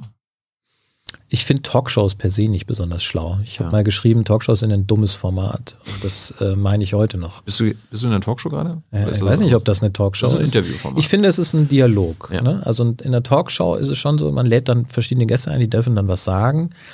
Und man sieht schon, dass das, äh, dass das je nach Talkshow äh, mehr oder weniger stark reglementiert ist, wie, sie ihre Positionen dann da vertreten, in eine bestimmte Zeit. Insofern ist das hier fast eine Anti-Talkshow. Äh, Wir reden sehr lange miteinander, äh, wir reden im Dialog miteinander, äh, wir können einander widersprechen und so weiter. Aber ist False Balancing ein Problem? Klar. Also Force Balance ist ja ein, erstmal ein falsche Alternativen oder auch äh, sozusagen, äh, also falsche Alternativen sind ein Problem, entweder oder ist schon mal das eine Problem. Das zweite Problem ist, dass man, dass man äh, etwas, wo 90 Studien äh, dahinter stehen, äh, eine Studie dann quasi nebeneinander setzt und so tut, als sei das irgendwie gleich balanciert. Aber das kann nur in Kontexten passieren, in denen dieser ganze kritische Apparat, den man ja in wissenschaftlichen Studien hat, nicht mehr dabei ist. Und dann kann man die Frage stellen, liegt es nicht auch mit am Medium? Liegt es nicht mit auch an der Forderung, bestimmte Positionen vorkommen zu lassen? Man muss sie ja vorkommen lassen und so weiter und so fort. Ne? Musste dann nicht vielleicht irgendwie neun Wissenschaftler hinsetzen und einen, der, ne, damit das Verhältnis irgendwie gegeben ist und wird das dann nicht irgendwann sehr absurd? Also die Frage, die man sich immer stellt, hängt das, hängt das nicht vielleicht auch damit zusammen, dass Talkshows sich halt nicht für alle Themen eignen? Man muss vielleicht andere Formate finden für, für bestimmte Themen. Nicht immer alles in Talkshows, durch Talkshows durchschleusen. Als sei das irgendwie so eine Art äh, ja, Aufbereitungs-Allgemeinmedium, was es nicht ist. Was hältst du von der sogenannten politischen Korrektheit? Ah, dazu habe ich auch mal ein paar Texte geschrieben. Ähm, was ich davon halte, keine Ahnung. Ist ein, ähm, Wie stehst du dazu? wie, wie ich dazu stehe, Mhm. zur politischen Korrektheit. Ja. Also Was soll das überhaupt sein? keine Ahnung, also es ist, glaube ich, ein, ein, ein vielfältiger, vielfältig gebrauchter Begriff. Es meint, glaube ich, also es gibt unterschiedliche äh, Gebrauchsweisen. Es gibt so einen, äh, einen Gebrauch, der, der sagt, politische Korrektheit äh, beschreibt, äh, wenn Menschen versuchen, andere dazu zu gängeln, bestimmte Begriffe zu benutzen und bestimmte Begriffe nicht zu benutzen. Ähm, womit dann schon mal interessant ist, dass was da eigentlich, welche Politik da eigentlich korrekt sein soll und welche inkorrekt. Ne? Also politisch würde man erstmal sagen, äh, kann, kann jede ideologische Position sein, sofern sie sich innerhalb bestimmter Grenzen bewegt. Also gibt es eigentlich ke- keinen Anspruch auf Korrektheit. Ne? Insofern gibt es in diesem Begriff schon einen Bruch. Dann gibt es aber auch äh, Leute, die das so unglaublich weit verwenden, dass Formen von Kritik schon darunter fallen oder auch Formen von Infragestellungen von bestimmten Dogmen politisch korrekt sind. Ähm, ne? Also Menschen müssen in der Lage sein, sich selbst mehr zu bestimmen, als äh, bestimmte Leute Kategorien kennen. Ja? Das ist dann politisch korrekt. Ähm, insofern sieht man auch daran, dass dieser Begriff halt ja, mehrdeutig ist und problematisch. Was so ein interessantes Problem für Philosophen ist. Was unterscheidet einen Rechten von einem Rechtspopulisten? Keine Ahnung. Äh, weiß ich nicht. Ja, du hast ja mit Populismus äh, beschäftigt. Ja, klar. Das, also sagen wir mal so, Rechtspopulismus oder Populismus ist eigentlich erstmal eine, eine Form der Argumentation, der demagogischen Argumentation, die bestimmte Fehlschlüsse aneinander schließt, mhm. also wie so eine wie so eine Reihe, wie so ein Reihenschluss und die verwendet, um äh, Positionen in der politischen Diskussion plausibel zu machen. Und das Interessante am Populismus ist es, dass er keine wirklich inhaltliche Ausrichtung hat. Er funktioniert sehr strategisch, sehr als Taktik. Also strategisch im, im Sinne der, ich möchte etwas erreichen und Taktik im Sinne der, der Beweglichkeit im, in der tatsächlichen Diskussion. Ähm, und Rechtspopulismus ist dann halt Populismus, der von rechts verwendet wird. Und Rechte sind diejenigen, die sich selbst aus irgendwelchen Gründen dort zuordnen. Wenn Populismus eine Form der Argumentation ist, ist es denn eine legitime Form? Also, oder ist Populismus an sich Populismus ist scheiße. ist halt also schon problematisch, sage ich mal. Also es ist halt eben eine Aneinanderreihung von Fehlschlüssen. Äh, Fehlschlüsse neigen dazu, äh, ähm, auf, auf Anhieb plausibel auszusehen. Also wenn ich sage, etwas gilt, weil viele andere das auch finden. Also ja, gut, vielleicht muss ich mal drüber nachdenken. Nee, musst du nicht, ne? weil die vielen anderen können sich auch irren. Die ja. müssen erstmal Gründe vorlegen. Ja. Oder etwas gilt, weil die Wissenschaft hat festgestellt. Ja? Nee, auch nicht. Ne? Nur weil die Wissenschaft was festgestellt hat. Wissenschaften stellen ja per se wenig fest, sondern sie stellen Behauptungen auf und begründen die dann äh, in langen Elaboraten, ähm, die dann wieder von Wissenschaftlern geprüft werden ja, und so weiter. Ähm, ja, aber ist es populistisch, wenn beim Klimawandel oder einer Pandemie gesagt wird, hört auf die Wissenschaft? Es ist zumindest nicht, nicht unproblematisch, wenn das getan Warum? wird. Weil man, äh, weil, weil die Wissenschaft nichts ist, worauf man hören kann. Die Wissenschaft ist kein, kein Wort Gottes, auf das man hören kann, sondern die Wissenschaft ist eine Auseinandersetzung ähm, mit der Realität, mit der Wirklichkeit, äh, mit bestimmten Methoden. Und das muss man vermitteln, muss man den Leuten beibringen. Äh, schau mal, methodisch wurde das und das so und so ähm, äh, beurteilt. Und eigentlich sollten die Leute dann dank ihrer Schulbildung in der Lage sein, das dann selbstständig zu beurteilen. Mhm. Möglicherweise gibt es da eine Lücke, ähm, die es dann zu füllen gilt in unserem Bildungssystem. Ähm, aber grundsätzlich äh, ist es nicht, nicht unproblematisch zu sagen, die, hört auf die Wissenschaft. Also weil, welche Wissenschaft, von wem, welche Methode, was auch immer. Weil das im Prinzip ist das doch was anderes, äh, also ähnlich wie, wie du vorhin gesagt hast mit, es ist so. Ne? Also beim Klimawandel, ja. es ist so. Der Klimawandel ist äh, durch unser Verhalten. Ja, Moment. Also diejenigen, die sagen, das, der, der, der, Klimawandel Corona, ist der Coronavirus ist gefährlich. Genau, aber das wird ja nicht begründet durch es ist so, mhm. also weil ich sage, es ist so, sondern es wird ja begründet mit Verweis auf wissenschaftliche Forschung. Und das Problem ist, dass natürlich so äh, jemand, der kein Wissenschaftler ist oder keine Wissenschaftlerin ist, diese Forschung schlecht beurteilen kann. Dann sind wir wieder bei dem gleichen Problem wie mit der Philosophie, nicht wahr? Mhm. Also wie soll jemand, der kein Philosoph ist, eigentlich feststellen, wann es ein guter Philosoph ist? Wie soll jemand, der kein Wissenschaftler oder keine Wissenschaftlerin ist, feststellen, ob diese Wissenschaft denn überzeugend ist? Genau und so weiter. Ne? Und damit sind wir an einem Problem. Das ist richtig, ja. Dafür eine Lösung zu finden, würde ich sagen, ist, ist eine ziemliche Mammutaufgabe. Also ich kann das jetzt nicht lösen, zum Beispiel. Ist ähm, moralistisches Argumentieren ein Problem? Ich meine, wir, wir haben jetzt gerade hier den äh, Krieg in der Ukraine, den russischen Überfall. Da wird ja auch in der Öffentlichkeit sehr mit der mit moralischen Argumenten. Wir müssen den aus den und den Gründen, aus diesen moralischen Verpflichtungen helfen? Ja, das ist, das ist jetzt eine Dilemmafrage. Ne? Mhm. Ähm, also ich würde sagen, per se ist Moralismus, jeder Ismus ist problematisch, argumentativ. Ähm, andererseits äh, weigere ich mich äh, seit Beginn dieses Krieges dazu etwas zu sagen, schlicht und ergreifend, weil ich es noch nicht, weil ich noch nicht fertig bin damit und weil sich die Dinge immer wieder ändern und weil Krieg ein Ausnahmezustand ist, zu dem ich nicht ähm, einfach ein, ein äh, herablassendes Urteil fällen kann, sagen, ihr sollt jetzt aufhören, moralistisch zu argumentieren. Ja, aber das ist ja das Phänomen, was wir gerade. Genau, also wenn das, wenn man, wenn das als Phänomen ja. herausnehmen und ja. sagen, ne, dann, dann kann man, kann man sagen, naja, das ist ein, eine problematische Form der Argumentation. Warum? Naja, weil man, weil man die eigene moralische Überzeugung verabsolutiert und als Maßstab setzt. Und moralische Überzeugungen sind immer subjektive Wertüberzeugungen, sind ja erstmal moralische Argumentation und ethische Argumentation ist ein Unterschied. Wenn ich moralisch argumentiere, dann habe ich eine bestimmte Wertvorstellung und ich möchte, dass der andere dieser Wertvorstellung gerecht wird. Wenn ich ethisch argumentiere, dann gebe ich dir ein Argument dafür, warum du das tun musst. Also ich versuche vernunftlogisch zu argumentieren, versuche zu sagen, äh, du willst doch auch nicht zum Beispiel, dass man das mit dir macht. Ne? Äh, dann würdest du vielleicht sagen, na doch, da muss ich ein neues Argument finden. Aber die meisten sagen nee, das möchte ich auch nicht, dass das passiert. Ähm, und so. Das heißt, man äh, bei der in ethischen Argumentationen, die sind wesentlich seltener, argumentiert man mit ähm, Begründungen, mit Postulaten, mit vernunftlogischen Argumenten und in moralischer Argumentation setzt man einfach erstmal moralische Werte fest. Und moralistische Argumentation legt fest, dass man selber meistens erstmal auf der guten Seite steht. Und jeder, der das nicht so sieht oder jeder, der davon abweicht, ist dann eben auf der anderen Seite. Das denkt doch jeder, oder? Ist das so?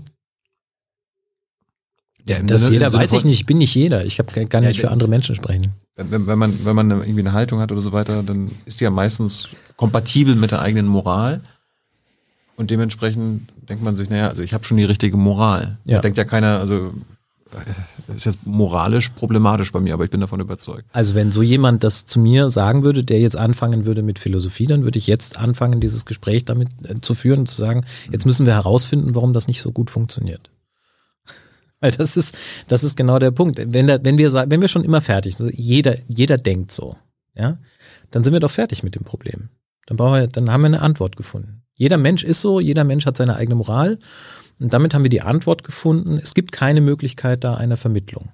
Weil für eine Vermittlung brauchen wir noch etwas anderes, außer verabsolutierte Werte. Wenn jeder moralistisch argumentiert, dann haben wir lauter moralistische Positionen, die am Ende nicht vermittelbar sind. Und das führt eben in so einen Krieg aller gegen aller, einen moralischen Krieg. Das finde ich äh, keine gute Ausgangsannahme, denn die ist nicht mehr lösbar. Der Moralismus an sich problematisch.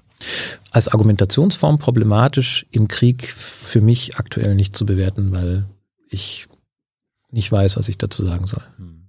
Wenn ihr Fragen habt an Daniel, her damit. Hans kommt gleich mit den Fragen. Kommen wir nochmal zu deinem Buch. Ja. Äh, die Krise des Absoluten, was die Postmoderne hätte sein können. Jetzt müssen wir mal ein paar drei, drei Sachen klären. Ja. Bevor wir zur Postmoderne kommen, was ist die Moderne? Als Moderne wird meistens die Zeit bezeichnet, die nach der Französischen Revolution kommt. Warum? Äh, weil die Französische Revolution Schluss macht mit einer Herrschaftsform, die im 17. Jahrhundert erfunden wird äh, und dort schon erfunden wird, um Frieden zu gewährleisten, weil die Menschen sich vorher ähm, in, in schlimmen Religionskriegen gegenseitig umgebracht haben. Ein Drittel der Bevölkerung in Europa gestorben. Mhm. Ähm, Herfried Münkler, den du auch schon interviewt hast, hat dazu ja auch ein dickes Buch geschrieben. Und dann hat man eine, eine Herrschaftsform erfunden, eine absolutistische Herrschaft, die diesen Frieden gewährleisten sollte. Und äh, damit, der König dann, oder was? Ne? Ja, der, der, genau, der absolutistische, der, eine bestimmte Form von Monarchie, mhm. ähm, in der die Untertanen ähm, äh, sozusagen in mehr oder weniger in Ruhe gelassen wurden, wenn sie sich nicht öffentlich mit ihren Bekenntnissen in die Politik eingemischt haben. So. Und diese, diese Herrschaftsform wird, äh, wird in den Revolutionen abgeschafft äh, oder in Frage gestellt. Und damit beginnt äh, in den meisten Zählungen der Moderne, die Moderne. Was, wo, wo, kommt das Wort Moderne eigentlich her? Was ist es? Äh, weiß ich jetzt nicht. Äh, also aus dem lateinischen. Ursprung. Oder? Ja, ich glaube schon. Ähm, das ist. Äh, es Kommt es von Mode, modern? Meine ich. Äh, beziehungsweise beide haben, glaube ich, den gleichen Ursprung. Ähm, modern und Mode ist das, was, äh, was, was, was das heute bestimmt, glaube ich, im, in Absetzung von dem, was gestern war. Mhm. Aber äh, so genau kann ich es jetzt nicht sagen. Da müsste ich jetzt selber nachschauen. Gut, ja also die Moderne, Moderne kam nach der Französischen Revolution. Leben wir aktuell immer noch in der Moderne? Das ist die große Frage. Leben wir in der Moderne oder leben wir in einer Zeit nach der Moderne? Nach der Moderne hieß Postmoderne. Ja, das war sozusagen die, die, diese seltsame Intuition. Der, der Begriff selber Postmoderne hat eine ganz interessante Geschichte. Mhm. Ähm, und zwar beginnt der mit der Frage, ähm, wie ist denn das eigentlich in der Massengesellschaft? Ne? Also es gibt ja sozusagen einen, nach dem Zweiten Weltkrieg gibt es eine, eine Veränderung in den meisten Gesellschaften. Es werden sehr viel mehr Kinder geboren, ähm, äh, die Gesellschaften werden größer und ähm, diese bürgerlichen Gesellschaften, die sich im 19. Jahrhundert nach der nach den Revolutionen, es sind ja mehrere, aber die französische ist so die, die für die meisten steht, gebildet hat, ähm, die verändert sich und wird zu einer Massengesellschaft. Und die große Frage, die dann gestellt wird, ist, können denn die Leitsterne dieser bürgerlichen Gesellschaft, also zum Beispiel der Roman, der ein der bürgerliche Roman, der erzählt, wie das bürgerliche Leben so läuft, der das aber auch problematisiert, diese große Erzählung der großen Familien, Thomas Mann und so, können die eigentlich noch Orientierung geben in einer Massengesellschaft? Oder brauchen wir dann nicht literarische Formen, die etwas kleiner sind, die vielleicht eher satirisch funktionieren, die kritischer sind, weil der Überblick nicht mehr da ist. Das ist eine, eine Wurzel dieses postmoderne Begriffs. Eine andere Wurzel ist eine ganz ähnliche Frage. Wie funktioniert eigentlich in einer Massengesellschaft das Verhältnis von Naturwissenschaften, die ganz offensichtlich nützlich sind, mhm. weil sie ja unseren Wohlstand stützen und den Geisteswissenschaften, die in der bürgerlichen Gesellschaft zur Elitenausbildung dazugehörten, aber jetzt in der Massengesellschaft eigentlich nicht mehr so nützlich erscheinen. Ne? Also warum brauchen wir denn jemanden, der, der die Klassiker zitieren kann, wenn er ein guter Arbeiter sein soll? Genau. Ne? Und so weiter. Da entsteht dann äh, die Frage, wie, wie, wie sieht denn der neue Mensch aus? Wie müsste man sozusagen diesen, einen Menschen denken, der nach dieser modernen Vorstellung der Einheit dieser Wissenschaften mit diesen Wissenschaften umgeht? Und das sind die Wurzeln dieses postmoderne Begriffs. Und das beginnt schon in den Ende der 50er Jahre. Es kann sein, dass wir immer noch in einer Moderne leben, kann aber auch sein, dass wir nicht in einer Moderne leben und jetzt die Postmoderne erleben.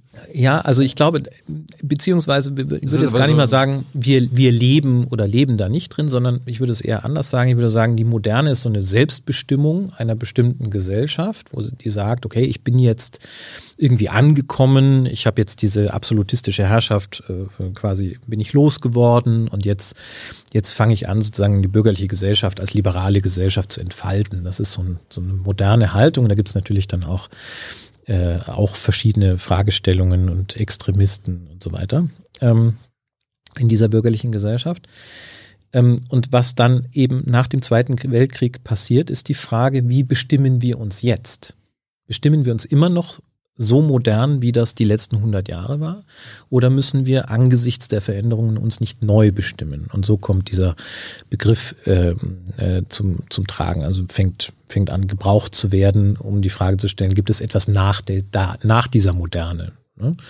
Aber es ist eine Form von Entwurf. Also es ist kein, ist nichts, wo wir sagen können, wir leben jetzt in der Moderne oder wir leben jetzt in der Postmoderne, sondern es ist eine Art und Weise, wie Gesellschaften sich selber verstehen. Wer, ähm, was sind denn postmoderne Denker? Das sind alles Männer? Also in dem Buch geht es eigentlich nur um Männer. Sind, genau, es sind, äh, das sind acht Männer. Ähm, ich schreibe in der Einleitung, dass es ein Anfang ist und kein Ende. Mhm. Und ich habe versucht, die Frauen, die in dieser Geschichte auch vorkommen, äh, so sichtbar wie möglich zu machen.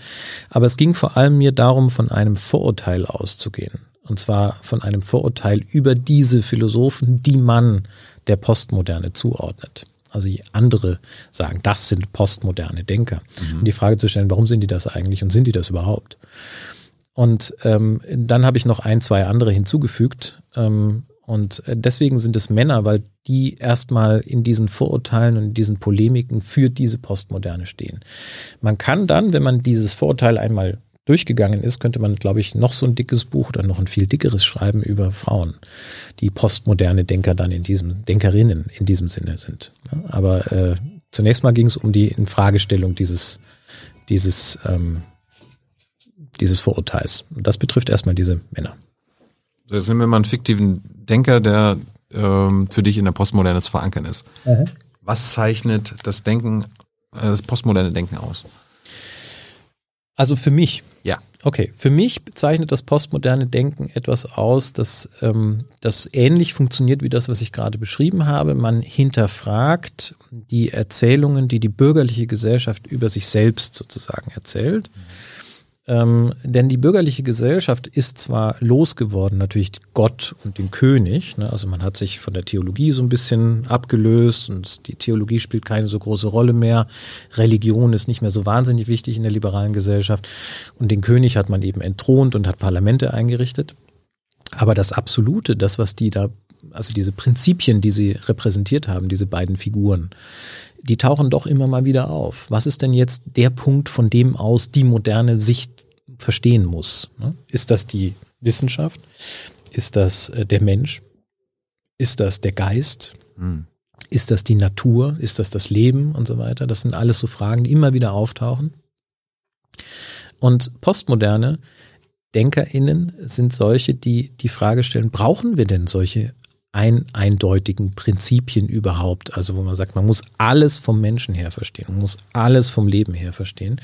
Oder können wir nicht auch Vielfalt als Ausgangspunkt denken? Und das ist das, was für mich postmodernes Denken ausmacht. So, wir, waren ja, wir haben Moderne geklärt, Postmoderne. Mhm. Was ist das Absolute? Das Absolute ist ähm, Gott. Das ist eine, eine Form, wie das menschliche Denken sich dieses Absolute vorstellt, würde ich sagen. Mhm. Ähm, in der Philosophie gibt es seit eben äh, seitdem es Philosophie in unserer abendländischen Vorstellung gibt, äh, Fragen nach dem ersten oder höchsten Prinzip. Äh, das wird dann irgendwann in der, in der Kaiserzeit, das ist das zweite Jahrhundert nach Christus, kurz vor der Spätantike, irgendwann mit dem Begriff absolut beschrieben, also erstmal nur mit dem Adjektiv. Kann man darüber überhaupt nachdenken? Kann man über etwas nachdenken, das nicht bedingt ist, das keinerlei, keinerlei Verbindung hat mit unserem Denken? Oder muss uns das nicht notwendigerweise entgehen? Weil in dem Moment, wo wir es denken, haben wir es ja bestimmt. Wir sind dann das Prinzip von diesem angeblichen Prinzip und mhm. damit ist es ja schon wieder endlich. Das ist das Grundproblem, in dem sich das die ganze Zeit dreht. Das Absolute wird es erst im 15. Äh, Jahrhundert, als Philosophen anfangen, diesen Begriff absolut als Problembegriff zu einem Substantiv zu machen und zu sagen, wir möchten jetzt gerade nicht mehr so über Gott nachdenken, sondern wir möchten Gott, der sehr oft für Philosophen stand, für dieses Prinzipienproblem. Du musst dir vorstellen, du bist in einer Gesellschaft, in der Religion auch bedeutet oder in der religiöse Haltung bedeutet, dass wenn du als Philosoph bestimmte Fragen stellst, du eingesperrt wirst oder umgebracht wirst. Also musst du Wege finden, deine philosophischen Fragen so zu klären, mhm. dass es konform aussieht. Also nennst du dein Prinzip Gott. Ja? Klärst dann aber natürlich philosophische Fragen eben über diesen Gottesbegriff. Deswegen gibt es sehr viele Gottesbegriffe. Und das löst sich im 15. Jahrhundert langsam, vor allem in Italien, in dem, was man eine Zeit lang Renaissance genannt hat, fangen die DenkerInnen an, wieder Antike zu lesen und nennen es das Absolute. Und so wird es dann zu einem abstrakteren Problem und Begriff. Und 100, 150 Jahre später, also nach der Reformation, nach der Infrage, Selbstinfragestellung der christlichen Welt, ja, als, als sich das Christentum immer weiter aufspaltet in unterschiedliche Formen von Konfessionen, äh, streiten 350 Jahre lang die europäischen Intellektuellen darüber, was ist denn jetzt eigentlich das Absolute? Das ist das große Problem der Neuzeit. So ein bisschen die katholische Kirche, der Papst. Genau. Katholische, also klassische katholische, äh, die vielleicht mit Thomas von Aquin denken, Jesuiten, die eine moderne Aristoteles-Auslegung haben, Protestanten, die es nicht einsehen, dass die Philosophie diese unmittelbare Gotteserfahrung, die man so in der in, im, im gemeinsamen Gottesdienst hat, zu erklären mhm. will, äh, alle möglichen Mystiker, aber natürlich auch rationale Denker, die sagen, nein, äh, das Absolute muss, muss ein Prinzip sein, das unmittelbar evident ist und, und, und, und, und. Und daraus entsteht diese sehr große Vielfalt von philosophischen Positionen zum Absoluten. Und so Echos hat man noch äh, Ende des 18. Jahrhunderts, also bei diesen großen Philosophen, Kant, Hegel. Ja, bei Kant spielt das Absolute tatsächlich noch keine so zentrale Rolle, bei Hegel dann aber schon als Begriff, der, der ist quasi als Denker des Absoluten, weil er auf diese ganze Debatte sozusagen antwortet. Diese 350 Jahre lange Diskussion, wie kann man das denken und wie kann man es zugleich so denken, dass der Mensch da nicht wieder äh, die zweite Geige wird. Gibt es in unserer Gesellschaft heutzutage was Absolutes? Worauf beziehen wir uns? Äh, ich glaube eine ganze Menge. Ähm, schau dir mal den Buchmarkt an. Wie viele Bücher erklären endlich, wo das menschliche Denken herkommt? Ähm, äh, wie, wie wir Menschen funktionieren. Die menschliche Natur. Die Natur des Mannes, die Natur der Frau, die Natur äh, von Transmenschen, was auch immer. Die Natur von irgendwas. Ja? Äh, diese, diese Sehnsucht, alles aus einem Wurf erklären zu wollen ähm, ist, ist äh, offensichtlich. Also wenn du dir den Buchmarkt anschaust, dann kannst du jedes zweite sehr erfolgreiche Buch kannst du angucken. Irgendwo steckt da ein Anspruch drin. Von hier aus müssen wir uns verstehen, dann haben wir eine Lösung oder dann haben wir irgendwie ein gutes Verständnis davon, wie es weitergehen wird. Und da steckt natürlich ein Anspruch des Absoluten drin, ähm, weil ähm, diese Einseitigkeit natürlich vom nächsten Buch wieder in Frage gestellt wird. Aber es ist nicht eine Reaktion auf menschliches Denken im Sinne von, wir brauchen irgendwo Halt, wir brauchen eine Narrative, eine Erzählung und jetzt ist es, Gott ist es nicht mehr, der uns Genau, braucht man das denn? Also es ist, genau, das ist die große Frage. Braucht das menschliche Denken eigentlich immer so einen absoluten Halt? Oder ja, offensichtlich, der Markt sagt ja ja. Ja, der Markt. Wenn wir, wenn wir die Prämisse setzen, dass der Markt aussagekräftig über die, über die menschliche Natur ist, dann haben wir, glaube ich, ein Problem. Ähm, ja, aber das ist auch so was Absolutes. Ist auch was Absolutes, genau. Also diese, diese Vorstellung von einem Markt, der regelt, äh, von, von dem perfekten Markt, der, der, der bestimmte Dinge ähm, äh, löst, äh, wenn man ihn, wenn man ihn denn in Ruhe lassen würde, ist auch eine Form des Absoluten. Also ich glaube, dieses Problem äh, haben wir sehr, ähm, sehr deutlich, ähm, was auch mit damit zusammenhängt, dass wir uns natürlich in unsere analogen Gesellschaften, die über Zeitungen und über Foren und in, in Kommunen miteinander kommunizieren, ein zweites System gesetzt haben, das World Wide Web, in dem wir alle plötzlich irgendwie ganz äh, ganz auf gleicher Ebene und in einer fast radikal demokratischen Atmosphäre miteinander diskutieren können. Ähm, und das, äh, das erzeugt natürlich bestimmte Spannungen ähm, und führt dazu, dass diese Ansprüche auf das Absolute sich natürlich auch über die gesamte Welt verbreiten. Ähm, gibt es irgendwie so quasi angebliche absolute ähm, Sachen, die quasi von der Politik quasi ähm, kommuniziert werden. Ne? Wir leben in einer Demokratie, hier ist wichtig, äh, Herrschaft des Volkes und so weiter. Also das wird propagiert, das ist das Wichtigste in unserem Land. Wir wollen hier Demokratie erhalten, wir wollen die, das Leben der Menschen besser machen. Und gleichzeitig gibt es quasi so eine versteckte, was verstecktes Absolutes. Also jetzt eine Politik, die ich verfolge, geht es am Ende darum, ähm, kapitalistisches Denken äh, ähm, zu fördern und voranzutreiben und mhm. dadurch quasi die Massen zu bereichern. Also man kann schon sagen, dass es, äh, dass es, ähm, dass es eine bestimmte Form gibt, ähm, Werte zum Beispiel absolut zu setzen. Da hatten wir ja vorhin den Moralismus, das ist eine Form der Verabsolutierung. Ähm, ich würde nicht sagen, dass Demokratie oder auch Republik in der Sache absolut sind. Das sind ja gerade als etwas, also die Demokratie ist per se problematisch, aber wir leben in einer Republik, das wird immer wieder vergessen, ähm, äh, die dazu dient, diese ähm, Demokratie zu zügeln und zu strukturieren und gerade davon abzuhalten, sich zu verabsolutieren. Also zum Beispiel zu einer Demokratie zu werden, die irgendwann einen Führer wählt. Das äh, lösen wir, indem wir zum Beispiel Gewalten teilen, indem wir ähm, Parteienpluralität äh, äh, ermöglichen, indem wir äh, bestimmtes Wahlrecht und so weiter etablieren. Und ähm, das ist eigentlich eine Strategie, diesen Rückfall ins Absolute zu verhindern. Ne? Also republikanische Struktur der Demokratie. Gleichzeitig ist aber so eine Demokratie natürlich auch immer eine demokratische Öffentlichkeit. Und in dieser demokratischen Öffentlichkeit geht es häufig darum, dass man versucht, ähm, die eigene Sichtweise eben als einzig wahre darzustellen. Und insofern hat man natürlich ständig Absolutheitsansprüche, die aber natürlich in ihrer Vielheit sich äh, gegenseitig widersprechen. Denn nur wenn sich einer tatsächlich durchsetzt, ist er ja wirklich absolut. Wenn es viele Absolutheiten gibt, dann widerspricht das natürlich dem Anspruch. Wenn wir jetzt eine Krise des Absoluten haben mhm. und du sagst, ähm, absolute Ansprüche sind an, an sich ja, muss man problematisieren, äh, was wäre eine Alternative? Beliebigkeit? Also wenn wir jetzt keine absoluten Ansprüche mehr haben. Also ich muss, den, ich muss erstmal den, diesen Konditionalsatz in Frage stellen. Ich bin der Ansicht, äh, das letzte Kapitel heißt die Rückkehr des Absoluten. Mhm. Wir sind nicht in einer Krise des Absoluten, sondern ich bezeichne die Zeit, die wir mit der Postmoderne verbinden, also diese 1950 bis 1980, diese 30 Jahre. Da gab es äh, in verschiedenen philosophischen ähm, äh, Denk Richtungen oder vielleicht in Texten von oder von bestimmten Philosophen eine Krise des Absoluten, die sehr, der sehr schlagkräftig war, weil sie vielfältig formuliert war. Ne? Das heißt, es ist ein vielfältiges Denken des Vielfältigen. Und das äh, bringt natürlich Formen des Absoluten in die Krise, die nicht nur das eine Absolute oder das andere, sondern alle Formen des Absoluten in Frage stellen. Ist so gut. Ja, natürlich. Aber ähm, diese, diese Form der Postmoderne, des postmodernen Denkens war selber gebunden an eine Übergangszeit. Und die habe ich vorhin auch schon beschrieben.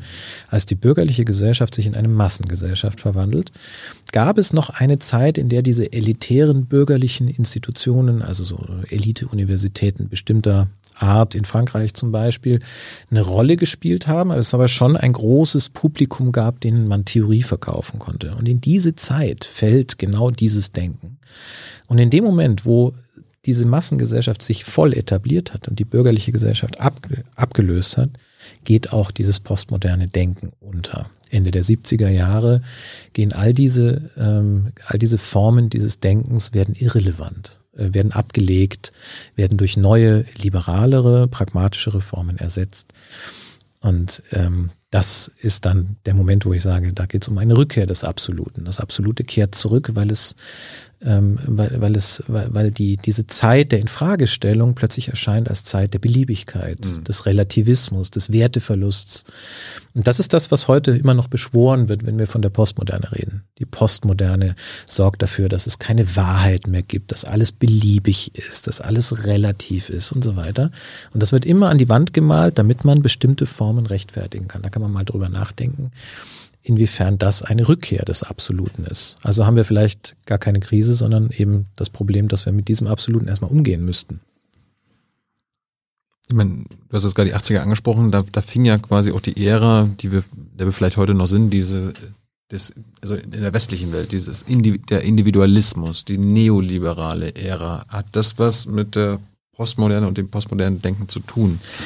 Ja, also das, was wir als neoliberale Ära bezeichnen, beginnt ja Anfang der 80er oder Ende der 70er äh, mit äh, nach diesem Jahrzehnt der Krise in Europa, äh, durch diese Ölkrisen mit erzeugt, aber auch durch die Frage, wie können wir dafür sorgen, dass Inflation verhindert wird. Da hat das liberale Bürgertum ein großes Interesse daran, weil es natürlich die eigenen Ersparnisse auffrisst. Äh, und dann gibt es verschiedene ja, Paradigmenwechsel, also Versuche, Wirtschaft anders zu denken, Finanzierung beziehungsweise Geld anders zu denken, das Verhältnis von Geld und Wirtschaft anders zu denken. Da hat Adam Tooze viel dazu gearbeitet, auf mhm. den ich mich äh, in meinem Buch auch beziehe. Und ähm, in gewisser Weise ist diese, diese, diese neoliberale Wende das Ende der Postmoderne, ja. Ähm, und äh, das wird auch markiert durch Philosophen, mhm. das sind alles Männer tatsächlich, die äh, diese Postmoderne so ausweisen. Also Jürgen Habermas zum Beispiel hält eine große Vorlesung, ich glaube 1983, die dann 85 äh, veröffentlicht wird, wo er diese postmodernen Philosophen einordnet und sagt, ja, also die haben das und das gewollt, aber es sind eigentlich quasi, enden die alle im Widerspruch und eigentlich braucht sich dafür nicht wirklich interessieren. Ja? Das heißt, es wird dann quasi wirklich vom Katheder runter, wird dann den Studierenden gesagt, also so, das, das ist davon zu halten. Und in Frankreich, äh, wo es ein bisschen anders zugeht, ähm, sind es vor allem äh, Populärphilosophen, also wie Henri, äh, Bernard-Henri Lévy ähm, und andere, die die Texte schreiben, in denen dann diese postmodernen Philosophen als Vordenker oder auch sozusagen nachkommende Wiederdenker totalitären Denkens, also entweder rechten oder linken totalitären Denkens ausgewiesen werden. Also es sind quasi verkappte Nazis oder verkappte, äh, also verkappte Faschisten oder verkappte Stalinisten.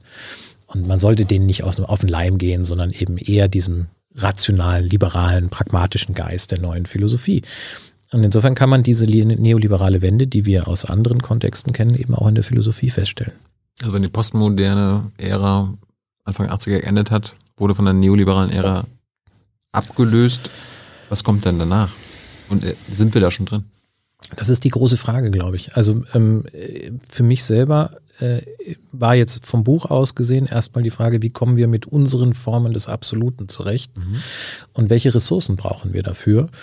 Und ähm, das Buch ist ja kein Thesenbuch, es erzählt eine Geschichte. Ja. Und zwar ganz bewusst. Also ich stelle da keine Thesen auf und sage irgendwie so und so äh, müsst ihr das denken, sondern äh, ich, ich versuche zu zeigen, wie die darüber nachgedacht haben. Und wenn man das dann gelesen hat, dann hat man vielleicht etwas Ressourcen, um darüber nachzudenken, wie gehe ich mit neuen Behauptungen des Absoluten um? Und finde ich nicht vielleicht Texte, die mich darüber informieren, wie ich mich damit auseinandersetzen kann? Ähm, weil ich denke, es ist wichtig, dass man, dass man Philosophie aktualisiert. Du hast ja gefragt, ähm, wiederholen sich Dinge nicht in der Philosophie? Ne? Am Anfang unseres Gesprächs oder gegen den Anfang. Und ja, das ist wieder so etwas. Ne? Also wenn wir das jetzt einfach stehen lassen mit der Postmoderne, ist die abgelegt und fällt unter äh, wirres Denken ohne jeden Sinn. Ähm, wenn man aber diese Texte liest, dann entdeckt man da ganz interessante Formen, ähm, vielleicht über etwas nachzudenken, was in der Zukunft kommen kann. Jetzt haben wir natürlich aber dann noch äh, zwei Dinge, nämlich das erste oder mehrere Dinge, aber mindestens das erste ist diese technologische Revolution, die uns das Internet gebracht hat. Das finde ich äh, fast, also Zeitdiagnosen fast unmöglich macht, weil das alles irgendwie gleichzeitig werden lässt. Das ist sehr, sehr schwierig. Und das Zweite ist, ähm, ja, wir haben gerade Krieg und wir wissen nicht, wie es weitergeht. Insofern wage ich keinerlei Zukunftsprognose. Ähm, sondern würde eben sagen, äh, das ist jetzt erstmal, wie, wie, wie sage ich in dem Buch, äh, ein Saatgutspeicher. Letzte Frage. Bezieht sich deine Diagnose, jetzt postmoderne Ära und so weiter, eigentlich nur auf die westliche Welt oder ist das, gilt das für die gesamte Menschheit, den Planeten? Nein, also das bezieht sich auf die westliche Welt und bezieht auch äh, die Kolonien der westlichen Welt mit ein. Also die westliche Welt hat sich ja selbst erweitert im 19. Jahrhundert ganz stark, mhm. vorher schon auch, aber ähm, dort nochmal besonders auf Afrika zum Beispiel. Das spielt im Buch eine Rolle äh, in dieser Auseinandersetzung äh, Frankreichs mit Algerien, ähm, einer Kolonie, die sich loslösen will vom französischen Mutterland. Ähm, und insofern betrifft es schon auch diese Randbereiche der westlichen Welt. Aber es ist eine Erzählung, es ist eine Kritik und es ist eine Auseinandersetzung des Westens oder der westlichen, des westlichen Denkens mit sich selbst. Ähm, und insofern betrifft es äh, diesen erweiterten Bereich. Ja, die ganze Welt wird schwierig, glaube ich. Da müsste man dann auch äh, äh, chinesisches Denken, chinesische Philosophie, ja. indisches Denken und so weiter mit einbeziehen. Ich habe mich gerade gefragt, kann es sein, dass noch ein dickeres Buch schreiben? Ich frage mich gerade, ob es in Asien oder in China ist gerade also dass die aktuell eine postmoderne Ära haben oder so weiter. Das wäre das wäre doch das ist doch ein tolles tolles Buchthema, Thilo. Für dich.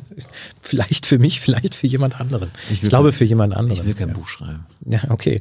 Dann dann lass uns das lass uns die Idee raustragen, vielleicht möchte ja jemand ähm, da anschließen. So, jetzt meine letzte Frage, bevor Hans kommt. Jetzt äh, Publikum fragt sich vielleicht, okay, ich will mir einen postmodernen Denker, ein oder eine mhm. Denkerin anlesen.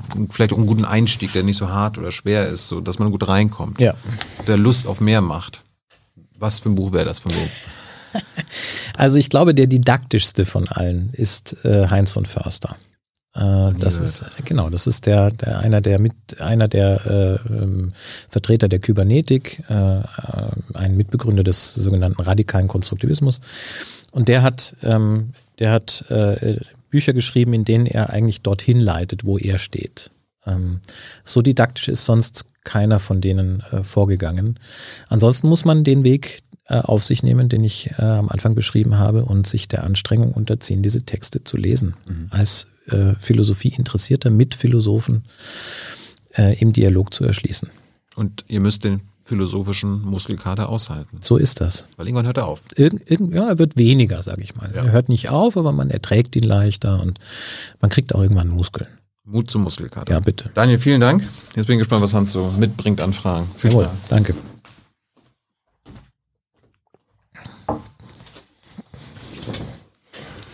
Ja, das war eine interessante Debatte äh, im Chat, äh, begleitend auch. Ähm, mir ist aufgefallen, als du vorhin sagtest, das Absolute oder das Bedürfnis des Absoluten sei ja äh, auf dem Buchmarkt sehr präsent in mhm. diesen ganzen Titeln. Die wahre Natur der, ähm, ich glaube, es ist nicht nur der Buchmarkt, sondern es gibt enorm viele äh, Titel auch in Chats oder in äh, normalen Artikeln jenseits von Büchern, die sind dann immer überschrieben mit die Wahrheit über. Also ich glaube, alles, was so daherkommt mit diesem Anspruch, hier erfahrt ihr die Wahrheit über, und das geht stark rein bis in Social Media, ja. äh, ist eigentlich absolutistisches Versprechen. Nicht? Ja, ist und das, das so? ist, ich würde sagen, es, äh, es hebt sich natürlich auf, wenn man davon tausende Versionen hat, ja. ähm, die sich dann möglicherweise auch oder sehr wahrscheinlich widersprechen, dann nutzt sich das einerseits ab als dieser Anspruch, aber es wird dann, es normalisiert sich auch als dieser Anspruch. Und diese beiden Effekte spielen zusammen. Also das Abnutzen führt dazu, dass man immer wieder neu das auflegt. Das Normalisieren führt dazu, dass man vielleicht irgendwann andere Formen der Fragestellung nicht mehr kann. Aber es ist ein Indikator für ein offenbar sehr weit verbreitetes ja. Bedürfnis nach äh, Abschluss. Nach Abschluss, ja. nach Endgültigkeit. Genau, ja. Also damit fertig zu sein, dieses Problem nicht mehr zu haben, ist vielleicht einfach auch ein Symptom einer Gesellschaft, in der ständige Arbeit an sich selbst, mhm. ständige Arbeit überhaupt äh, ein sehr starkes Ideal bildet. Ne? Vielleicht äh, sind Menschen dann äh, reagieren darauf, indem sie sagen, ich möchte einmal irgendwann fertig sein mit etwas. Das ist übrigens interessanterweise der Beginn des Begriffs absolut. Absolut heißt äh, etwas vollenden und frei sein davon. Mhm. Und zwar, weil man es dann abgeschlossen hat. Die katholische Kirche kennt den Begriff der Absolution. Ja, genau. Der Feierabend ist das. Feierabend, ja, genau. der Befreiung von Schluss aus ja, vorbei. Jetzt ist vorbei, genau. Es fängt jetzt an mit äh, ähm, sehr intensive Diskussion gleich zu Anfang. Ist Philosophie eigentlich Wissenschaft? Eine These, die da vertreten wurde, war unter anderem, Wissenschaft sei nur möglich durch Reduktion des Denkens. Mhm. Und wir erkaufen, Anne hat geschrieben, wir erkaufen unser Wissen durch Verzichte im Denken, durch Verzichte im Denken. Und äh, die Philosophie hat diese Verzichte äh, gebaut und befreit uns davon auch wieder. Ja. War so eine These. Aber die Kernfrage ist, ist Philosophie Wissenschaft? Das würde ich verneinen. Also Aha. Philosophie wird schon bei Platon ähm, und das Argument steht immer noch, äh, von Wissenschaft unterschieden. Wissenschaft muss Voraussetzungen machen, ja. damit sie einen Gegenstand hat und damit sie eine Methode haben kann. Philosophie, die nach Prinzipien fragt, kann diese Voraussetzungen nicht machen, wenn sie nicht das wiederfinden will, was sie schon vorausgesetzt hat. Das radikale Fragen macht es ihr unmöglich, einfach schon irgendwas vorauszusetzen. Und insofern ist Philosophie keine Wissenschaft, sondern da, eine andere Art des Fragens. Ja, aber da wo, da, wo Philosophie ihre Methoden benennt, ihren mhm. Gegenstand äh, benennt, erfüllt sie ja Kriterien von Wissenschaftlichkeit, ja. nämlich die Transparenz, die Überprüfbarkeit, im Zweifelsfall äh, sogar auch die Falsifizierbarkeit, zumindest auf der Ebene der gegebenen Voraussetzungen. Dann ja. ist es aber eben doch mindestens in der Schnittmenge zu Wissenschaft.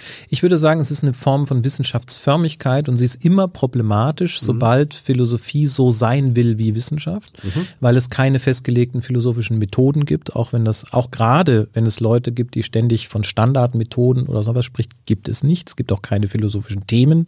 Das hat niemand festzulegen ähm, äh, sondern das ist radikal in Frage gestellt oder radikal frei in dieser Hinsicht. Ähm, es gibt aber eine Wissenschaftsförmigkeit, die unproblematisch ist und die betrifft tatsächlich die philosophische Forschung, wie wir sie an der mhm. Akademie mhm. kennen, wo wir wissenschaftliche Aufsätze über philosophische Texte zum Beispiel schreiben. Aber das ist dann wiederum keine Wissenschaftsförmigkeit des Philosophierens selber, sondern, sondern das ist wie Literaturwissenschaft, die keine Literatur ist. Ja, genau. Ja. Das ist eine Form von wissenschaftlicher Publikations Form, Art, ja. Mhm. Ähm, Chris Zinsfeind fragt, kann man Philosophie so zusammenfassen? Es geht darum, ein Thema aus möglichst vielen Perspektiven zu betrachten. Äh, jein. Also man könnte sagen, es geht darum, ein Thema zunächst mal aus einer Perspektive zu betrachten und dann die Perspektive zu hinterfragen. Und dann kommt man auf dieses möglichst viel, weil dann kommt man auf Voraussetzungen, die nicht nur für diese eine Perspektive zutreffen, sondern vielleicht mhm. auch für andere mögliche Perspektiven. Aber ja, man kann das so zusammenfassen. Ja. Mhm. Quentin Quarantino, ähm, ja, der, der ist ein sehr, sehr eifriger Chatter, der ziemlich viel ähm, hört und schreibt und nachdenkt offenbar. Unsere heutigen Philosopho äh, Philosophen sprechen viel von der europäischen Philosophie. Ja. Haben denn eigentlich auch zum Beispiel islamische Philosophen Europa mitgeprägt? Ja, ganz, ganz stark. Also äh, islamische Philosophie, darüber arbeitet gerade Peter Adamson, dessen Podcast äh, äh, äh, History of Philosophy Without Any Gaps ich nur empfehlen kann, genau dazu. Äh, islamische Philosophie ist mit in der DNA der, der, der neuzeitlichen Philosophie enthalten und übrigens auch in der DNA der neuzeitlichen Wissenschaft. Mhm. Ähm, gerade weil man äh, islamische Astronomen und so weiter gelesen hat. Also die Mathematik. Man, die Mathematik Ja. Wissenschaften per se, Medizin und so Ja. weiter. Und auch unsere philosophischen Texte haben wir dank der arabischen Überlieferung. Äh, Also ist diese ja Frage ganz klar zu bejahen. Nightmare Reality. Was macht den Unterschied zwischen Philosophie und Theorie aus? Ja, ich glaube, Theorie äh, kommt ja von Theorien, also von Schau, irgendeiner Art von Schau. Und wir gebrauchen diesen Begriff für jede Art äh, von Reflexion, die sich irgendwie mit Voraussetzungen beschäftigt. Aber das betrifft auch zum Beispiel Sozialwissenschaften, das betrifft auch Erziehungswissenschaften. Insofern haben die eigene Theorieformen ausgebildet, die aber keine Philosophie sind. Die Philosophie unterscheidet sich davon, dass sie ähm, äh, dass sie ihre Fragestellung äh, auf radikalst mögliche Weise fasst. Also ist sie eine besondere Form der theoretischen Haltung, würde ich sagen. Äh, häufig wird ja umgangssprachlich Theorie äh, sozusagen als Feind oder Gegensatz zu Praxis Ja. äh, betrachtet. Ähm, ist es nicht aber eigentlich so, dass äh, Theorie insofern sehr eng mit Praxis verwoben ist, als man sagen kann, Theorie ist eine Art Vorstellung, ein abstrakter Bauplan, wie man sich das, was nachher in Praxis real erschauen, erscheint, im, in der inneren Struktur vorstellt. Ich würde es sogar noch anders fassen, würde es sogar noch fester zusammenbinden und würde sagen, Theorie ist selber eine Form von Praxis. Ja. Und zwar äh, in der Philosophie, insofern sie über Begriffe nachdenkt, Begriffe beschreibt, Begriffsverhältnisse analysiert. Das sind alles Praxisformen. Ähm, und auch ihre eigene Praxis thematisiert. Also was tue ich eigentlich, wenn ich Begriffe analysiere? Was tue ich, wenn ich nach Prinzipien frage? Das wird ständig thematisiert. Das heißt, Praxis. Also, äh, Theorie ist in sozusagen, sozusagen dann in doppelter Weise Praxis. Ja. A, dadurch, dass sie betrieben wird und sich auch mit sich selbst beschäftigt, Ja. ist das eine Form von Praxis. Und B, ist sie aber eben auch die, die Vorstellung davon, wie das, was wir als Praxis erleben, äh, im Inneren funktioniert, nach welchen Gesetzen es folgt. Kann man das so sagen? Ja, man kann sagen, die Praxis dann ist, ist zum Beispiel auch selber ein Thema der Theorie, aber auch jede Praxis setzt natürlich Theorie voraus. Also eben, ich kann keine Praxis haben, ohne nicht irgendwie ein Konzept davon haben, zu haben, wie ich handle. Ne? Wenn ich, wenn ich, wenn ich unbewusst oder ohne Bewusstsein handle, ist dann die Frage, haben wir dann überhaupt noch eine Form von Handlung? Naja, wie, wie ist das mit dem Werkzeugdenken bei äh, Primaten? Sitzt da, also wenn, Ist das ein Werkzeugdenken oder ist das unsere Art, sozusagen das, was wir beobachten, zu übersetzen? Ne? Das sind dann wieder diese Also die, Fragen. es gibt diese berühmten Beispiele, wo, wo, wo Primaten dann lernen, indem sie Stöcke nehmen, irgendwas aus dem Käfig Ja, genau. Das ist eine Form von Praxis. Ja. Die, äh, ähm, steckt da schon Theorie dahinter? Weiß ich nicht, ich habe noch nie mit einem Schimpansen darüber gesprochen. ja, guter Punkt. Ähm, 7JHLA fragt, äh, stellt der Informationsüberfluss und die abnehmende Aufmerksamkeitsspanne der heutigen Zeit eine potenzielle Gefahr für die Philosophie dar? ähm, nicht eine Gefahr für die Philosophie, aber sicherlich eine äh, Herausforderung für diejenigen, die sich mit ihr auseinandersetzen wollen. Äh, denn äh, wenn ich äh, ganz viele Möglichkeiten habe, meinen Geist zu beschäftigen, dann ist die Frage, warum soll ich mich mit äh, sehr komplizierten äh, langen Texten auseinandersetzen, wenn ich nicht äh, sehr viele kurze Texte oder lustige Videos gucken kann. Da stellte sich eine, eine benachbarte Frage sozusagen, ob du das manchmal auch in, äh, in der Kommunikation mit deinen Studierenden als Problem erlebst. Äh, also sagen wir mal so, die, die Aufmerksamkeitsspanne war auch bei mir gering. Also das ist nichts, was jetzt die meine Studierenden betrifft. Ich glaube, es betrifft Studierende per se, die aus dem Abitur kommen, wo sie erstmal sich, glaube ich, oft fremdbestimmt erleben und jetzt erstes Mal ins Studium kommen. Und in diesem Studium einerseits sehr frei sind, zum anderen aber sich sehr stark disziplinieren müssen. Und das führt dazu, dass man zunächst einmal einfach in kleineren Schritten vorangeht. Das ist normal, glaube ich, dass man Aufmerksamkeitsspannen einüben muss. Aber das ist genau dieser Trainingseffekt, den wir vorhin besprochen Ja. haben. Ja. Äh, Nochmal Nightmare Reality, welche Rolle spielt der, Aff Aff der Affekt beziehungsweise auch die Emotion beim Durchdenken von Problemen? Da kann ich nur für mich sprechen, weil ich Ja. die Emotionen anderer Menschen nicht kenne. Ähm, ich äh, erlebe, glaube ich, beim Durchdenken von philosophischen Texten eine Form von Entspannung. Äh, Das hat sich aber Was erst, eine Emotion, was, was ich, was ich, so- also es, würde ich sagen, die Emotion, die darauf folgt, ist Wohlbefinden. ja. Ähm, äh, also wenn, wenn, es, wenn es mir nicht gut geht, dann lese ich einen philosophischen Text, aber ich glaube, das hat mit meiner Konditionierung zu tun. Ich habe gelernt, dass die Auseinandersetzung mit philosophischen Problemen, das Bewundern von philosophischen Gedanken äh, auch die Schönheit, das ist ähnlich wie Lyrik zu lesen mhm. oder Dramen zu lesen oder sowas, ähm, dann irgendwann auch zu einer, ja, zu, einem, zu so einem Urteil führen kann. Aber ansonsten spielen Emotionen für mich in der Auseinandersetzung mit einem Problem keine so große Rolle. Und Affekt dann vermutlich noch weniger. Äh, Affekte vielleicht insofern, als dass man manchmal, also es gibt einen interessanten Affekt, den ich festgestellt habe. Es gibt philosophische Texte, die so lakonisch und so, also so kurz gefasst, so, so, so stenogrammartig sind, dass ich zum Beispiel einmal das Problem hatte, dass ich nicht über die ersten zehn Seiten hinauskam. Ich hatte immer das Problem, wenn ich auf der dritten Seite war, dann hatte ich die ersten zwei vergessen. Also habe ich von hinten angefangen zu lesen. Ja. Und das hat funktioniert. Also ich ah. musste sozusagen meine Leserichtung umkehren und musste, mein, musste eine, eine bestimmte Art von Affekt, die ich nicht unter Kontrolle bekam, ja. irritieren. Das hat Manche lesen Krimis auch so. Ja. Ähm, Richard Hansen, was hältst du von der negativen Bestimmung aller Hegel als philosophisches Werkzeug? Ist das eine gegenwärtig valide Methode philosophischer Wahrheitsfindung?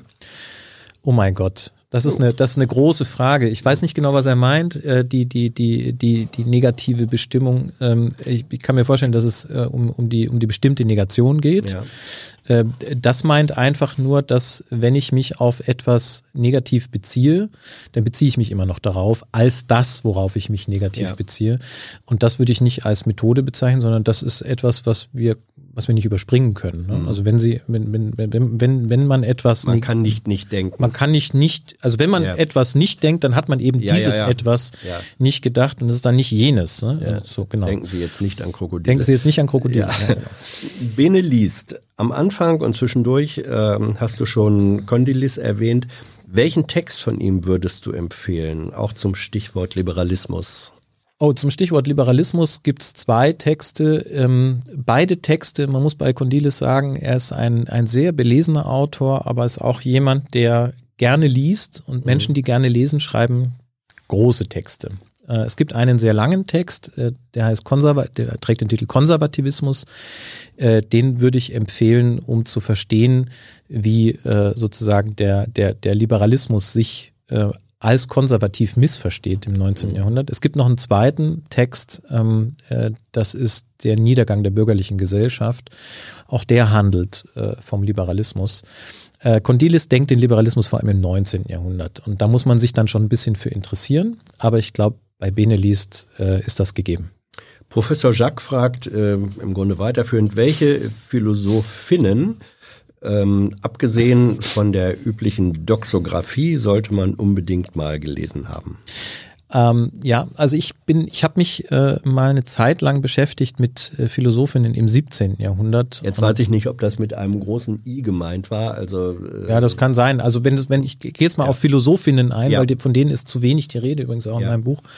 Ähm, äh, ich finde, äh, erstmal gibt es schöne Zusammenstellungen von Philosophinnen und dann muss man sich mit diesen Texten auseinandersetzen. Ähm, was ich sehr mochte, waren äh, Texte von Philosophinnen aus dem 17. Jahrhundert, weil man dort nochmal sieht, wie sich Frauen in einer sehr männlich geprägten Gesellschaft ähm, ein eigenes Denken erarbeiten, dass, dass, dass, dass ihr Denken ist und das nicht einfach eine Wiederholung eines männlichen Denkens ist. Da denke ich jetzt an Anne Conway oder an Damaris Cutworth ähm, äh, ansonsten äh, mache ich per se eigentlich keinen so richtigen Gender-Unterschied oder auch Sex-Unterschied mhm. bei Philosophen, sondern ich lese die Texte von denjenigen, äh, die die Texte schreiben. Gerade lese ich einen Text von Sally Herslanger, äh, das mir, der mir sehr gut gefällt. Ähm, also äh, Denken ist Denken erstmal und das sind für mich erstmal egal, ist erstmal egal ist mal für welchem Kopf das kommt. Ja. Äh, paar Fragen zu ähm, Menschen, zu Philosophen und Innen. Felix D., wird der Einfluss von Moses Mendelssohn oft vergessen? Oft wird Kant als einzige Galionsfigur der Aufklärung präsentiert. Ich glaube, bei der Aufklärung wird A vergessen, dass die Aufklärung selber eine Form von Selbstbestimmung war am Ende ja. des 18. Jahrhunderts. Es gibt von Martin Mulso ja äh, einen sehr schönen zweibändigen, äh, äh, zwei Bände dazu, wie die radikale Frühaufklärung eigentlich anfängt. Und dann sieht man erstmal, welche, welche, welche Vielfalt an aufklärerischem Denken es in welchen Richtungen alles gab und aber auch, wie eng dieses Denken noch verbunden ist in diese Diskussion mhm. um das Absolute. Also die Geschichte der Popmusik lässt sich ja. auch nicht auf Beatles und Stones reduzieren. Genau, Mendelssohn, ja. äh, es gibt so Leute, die das als ja. Populärphilosophie, ich glaube, Hegel macht das, meine ich, irgendwo äh, einordnen, aber das ist auch, es sind natürlich Polemiken. Also ja, natürlich, aber das gilt eben nicht nur für ihn, das gilt für viele andere auch. Es gilt für Hamann genauso wie es für Jacobi gilt, genauso wie es für Novalis gilt. Auch der ist völlig unterbelichtet als Philosoph. Ich habe von allen mal was ah. gelesen, ja. Hightower 58, deine Meinung zu Nietzsche? Oh, ein, ein, ein großer Denker der Pluralität. Warum, oh. kann man in diesem Buch erfahren. Schön. El Hero, El Hero, nee, Ed Hero 451. Deine Meinung zu Markus Gabriel? Jetzt kommen wir in der Gegenwart an. ähm, ich glaube, er ist ein sehr talentierter Philosoph. Äh, ich bin nicht der oh, oh. Ansicht, ich bin nicht der Ansicht, dass er dieses Talent immer gut ausführt. mhm. Mick, was hältst du denn von Prechts Aussage? Da kommen wir direkt in die aktuelle De Debatte rein, dass die Ukraine sich ergeben sollte, falls der Krieg vollkommen aussichtslos oder verloren wäre. Kannst du das beantworten oder sagst du nee? Also zur Sache habe ich vorhin schon gesagt, ja. äh, kann ich nicht so viel sagen. Zu dieser Aussage, ich finde, ich finde solche Aussagen, äh, das sind äh, kommunikative Nullnummern, weil man kann, man kann einen Krieg nicht instrumentalisieren, um sowas auszusagen. Ich finde sowas unnötig. Äh, ich glaube, man sollte als Philosoph auch wissen, wann man schweigen muss. Alexander Lange, kam die Postmoderne zu früh? Das ist eine schwierige Frage. Das ist eine gute Frage, aber eine schwierige Frage. Kam sie zu früh? Ähm, vielleicht kam sie zu spät. Äh, vielleicht hätte sie, ähm, hätte sie im 19. Jahrhundert stattfinden müssen. Vielleicht gab es da schon die Anlage. Es gibt so ein paar Leute, die das behaupten.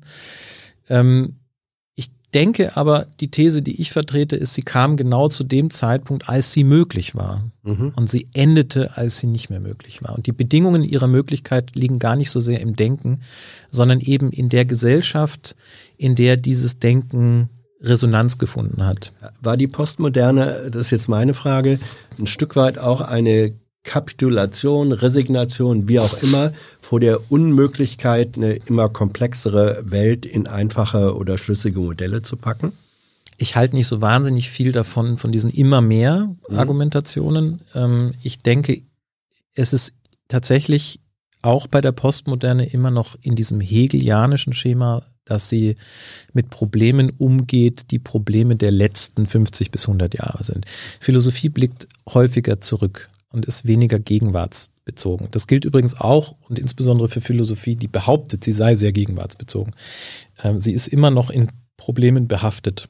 Ja, aber die Postmoderne hat, glaube ich, ja keinen, nicht mehr den Anspruch, Modelle oder Erklärmodelle sozusagen, die dann ein Stück weit auch zukunftsgerichtet sind und in sich schlüssig sind. Das hat aber keine Philosophie. Also Philosophie nee. ist nein. Philosophie ist in den letzten 200 Jahren vor allem die Abwehr des Versuchs, sie abzuschaffen. Mhm. Also das ist das, was Philosophie bricht sozusagen äh, nach den 1830ern, wo sich Gesellschaft ja. liberalisiert, die Wissenschaft setzt sich durch, äh, der deutsche Idealismus fällt in sich zusammen wie ein Soufflé.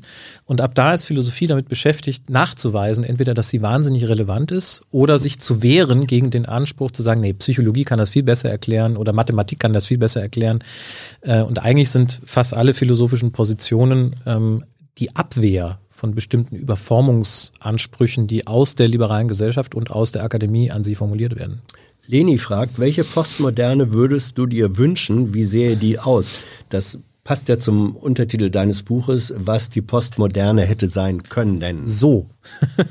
Nein, ah. aber also sagen wir mal so, ich, ich, ich, die, es geht gar nicht so sehr darum, welche Postmoderne ich mir wünsche, sondern welche Postmoderne für uns Postmoderne hätte sein können. Ja. Also wir könnten vielleicht die Frage etwas modulieren, könnten sagen, äh, was sind die verpassten Chancen der mhm. Postmoderne? Was würde ich mir wünschen, ja. dass Menschen ja. davon verstehen? Und zwar würde ich mir wünschen, dass sie die Postmoderne weniger als diesen großen Pappkameraden ernst nehmen und mehr als wirklich philosophisches Denken wahrnehmen würden. Das mhm. fehlt immer noch zu, also es fehlt immer noch. Also das, sozusagen den offenen Instrumentenkasten, kann man das so sagen? Ja, das ist ja eine, genau, das ist eine ja. Idee von Foucault, diesen. Instrumentenkasten. Vielleicht noch mehr zu sagen, es sind einfach manchmal einfach akademische Philosophen, Jacques Derrida ist ein ganz klassischer akademischer Philosoph, genauso Gilles Deleuze, die ein Denkproblem haben, dem man folgen kann, das aber auf einen interessanten Weg gerät. Mhm. Und diese Wege kann man kennenlernen, wenn man mal beiseite schiebt, was es alles für Vorurteile über die Postmoderne gibt. Und das würde ich mir wünschen, ähm, dass wir so einen postmoderne Begriff hätten. Nochmal GH, welchen Stellenwert nehmen Frauen in der Postmoderne ein? Du hast schon ein bisschen drüber gesprochen. Aber nochmal. Ich glaube in großen, also die, die äh, Schülerinnen konnte ich jetzt nicht alle, ich habe ja eh, äh, man hat, ein Rezensent hat äh, treffenderweise gesagt, das konkurriert mit jedem russischen Roman. die Leute, die da alle vorkommen. Ähm, äh, aber äh, natürlich, also die, die, die, ähm, erstens ist der Feminismus, äh, die verschiedenen Wellen auch des Feminismus mit beeinflusst mhm. von diesem Denken, dass ja gerade das also sozusagen die, das Loswerden von absoluten Ansprüchen vertritt. Und das ist natürlich für eine emanzipatorische Bewegung was etwas, was interessant ist, weil da geht es ja gerade darum, Patriarchi das Patriarchat als absoluten Anspruch mhm. zu negieren. Insofern spielen die eine, spielen feministische Denkerinnen eine Rolle, aber natürlich auch jede Menge Schülerinnen, Ehefrauen, beste Freundinnen, ähm, Wissenschaftlerinnen, jede Menge Wissenschaftlerinnen. Gilles Deleuze, äh, das, die kommt auch vor, ähm, äh, ist, ist äh, ganz jung äh, schon äh, eingeladen in einem Salon ähm, äh, einer, einer französischen Wissenschaftlerin, Madeleine ähm, Davy, die wo er, die, die sozusagen alle diese interessanten Gestalten versammelt, aber nicht mehr, nicht nur als Salondame, sondern selber als Wissenschaftlerin mit den Ton angibt. Und insofern spielen die eine riesengroße Rolle. Darüber müsste man noch mehr Bücher schreiben. Äh, Phase 3 möchte ähm, einen Punkt machen äh, für sozusagen immer gültige Prinzipien, die ja so ein bisschen auch bei dir in Frage gestellt werden. Er sagt, wenn man von zentralen und immer gültigen Prinzipien spricht, dann haben uns die immerhin das Ergebnis, wie zum Beispiel universelle Menschenrechte gebracht. Sind sie von daher nicht einfach dann doch gut und indiskutabel wertvoll? Ja, da muss man unterscheiden. Es gibt Prinzipien, die man auffinden kann, indem man nachweist, dass sie notwendig sind. Und es gibt äh, Prinzipien, die nach diesen Nachweisbegründungsfiguren gebaut sind und wie Postulate sind Forderungen. Mhm. Die Menschenrechte sind nicht einfach gesetzt, sondern ist eine Forderung, die als Forderung erkennbar ist. Und das ist sehr, sehr, sehr wichtig. Aber sie beruht, ja, aber, aber die Forderung äh, der Menschenrechte und äh, der Anspruch auch auf ihre Gültigkeit ja. beruht auf ähm, in der Tat dem, und ich glaube, es ist ein philosophischer Anspruch, dass man sagt, das ist ein Prinzip, das steht nicht zur äh, Diskussion. Genau, und zwar deswegen, weil die Begründungsfigur, also das ist hauptsächlich ja. menschliche Würde als Selbstbestimmung, ja, ja äh, etwas ist, das man ohne Selbstwiderspruch nicht in Frage stellen kann. Das heißt, man hat sozusagen äh, dieses, dieses man hat ein, eine, eine Begründungsfigur, deren Notwendigkeit man aufgewiesen hat, als Forderung an den Anfang gestellt.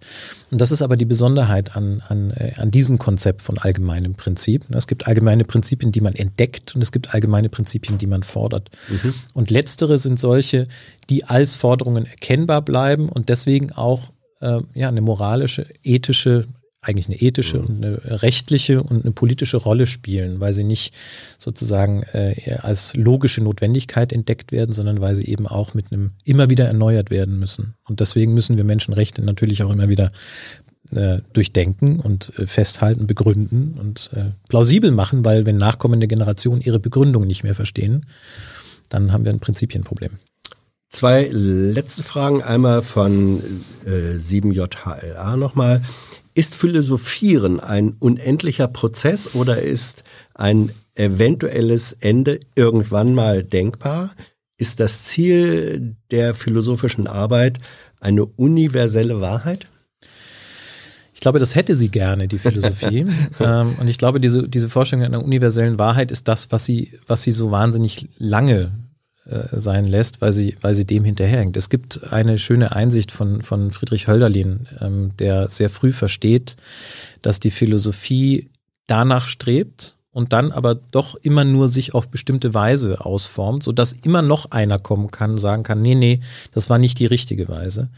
Und dann aber die Schlussfolgerung draus zieht und sagt, nee, wir hören mal auf damit. Wir machen es mal umgekehrt. Das, was wir gelernt haben, fassen wir mal in eine Form, in der die Menschen es nicht als Argument wahrnehmen, sondern mhm. als eine Art und Weise, die Welt zu sehen oder zu verstehen. Und das macht er in, in, in seiner Poesie. Ähm, und solche, solche Umwendungen äh, von, aus, diesem, aus diesem ewigen Kampf der Philosophie um diese ewige Wahrheit ähm, herauszukommen, indem man literarische Formen wählt, in denen man das weitergibt, was man gesehen und gelernt hat, das kommt in der Philosophie häufiger vor. Und insofern kann man sagen, ja und nein. So, solange die Philosophie sich diesem, diesem, dieser Idee hingibt, wird sie Philosophia perennis sein. Also eine, die immer wieder neu auf dieser einen Wahrheit nachdenkt. Aber das wird in, wird, wird unendlich gehen. In dem Moment, wo sie weitergibt, was sie gelernt hat, ähm, äh, und das nicht äh, auf diese Wahrheit äh, fixiert ist, äh, gibt es vielleicht Formen der Philosophie, die wir uns heute noch nicht vorstellen. Die letzte Frage kommt von mir. Einer der bekanntesten Sätze über Philosophie und Philosophen ist die elfte Feuerbach-These von Karl Marx. Die Philosophen haben die Welt immer nur verschieden interpretiert. Es kommt aber darauf an, sie zu verändern. Was sagt der Philosoph zu diesem Satz? Hat Marx sich damit als Philosoph selbst ähm, definiert äh, oder negiert? Und ist ja, der überhaupt die, wahr, der Satz? Die alte Frage, ist Marx ja, ja. eigentlich ein Philosoph? Ähm, äh, genau. Also ich würde sagen, es ist natürlich ein Satz, der, der gegen eine bestimmte Vorstellung von Philosophie gerichtet ist, nämlich eine, die die Welt interpretiert. Jetzt könnte man fragen, welche Philosophie tut das denn? Und ich, mir fällt jetzt keine ein, die das in dieser, in dieser flachen Art tut. Ähm, das Problem ist, dass Philosophie mit sich selbst beschäftigt ist. Und das ist in ihr angelegt, denn sie fragt nach Prinzipien und das betrifft zunächst mal das eigene Denken.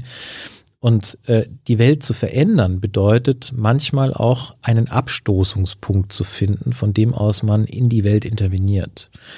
Und äh, solange die Philosophie sich ewig in sich selbst dreht und nach dieser ewigen Wahrheit sucht, findet sie diesen Abstoßungspunkt nicht. Und äh, das ist der Grund, warum ich mich aktuell interessiere für Formen des Denkens, die von Abstoßungspunkten ausgehen, die diese Prinzipienfrage nicht stellen.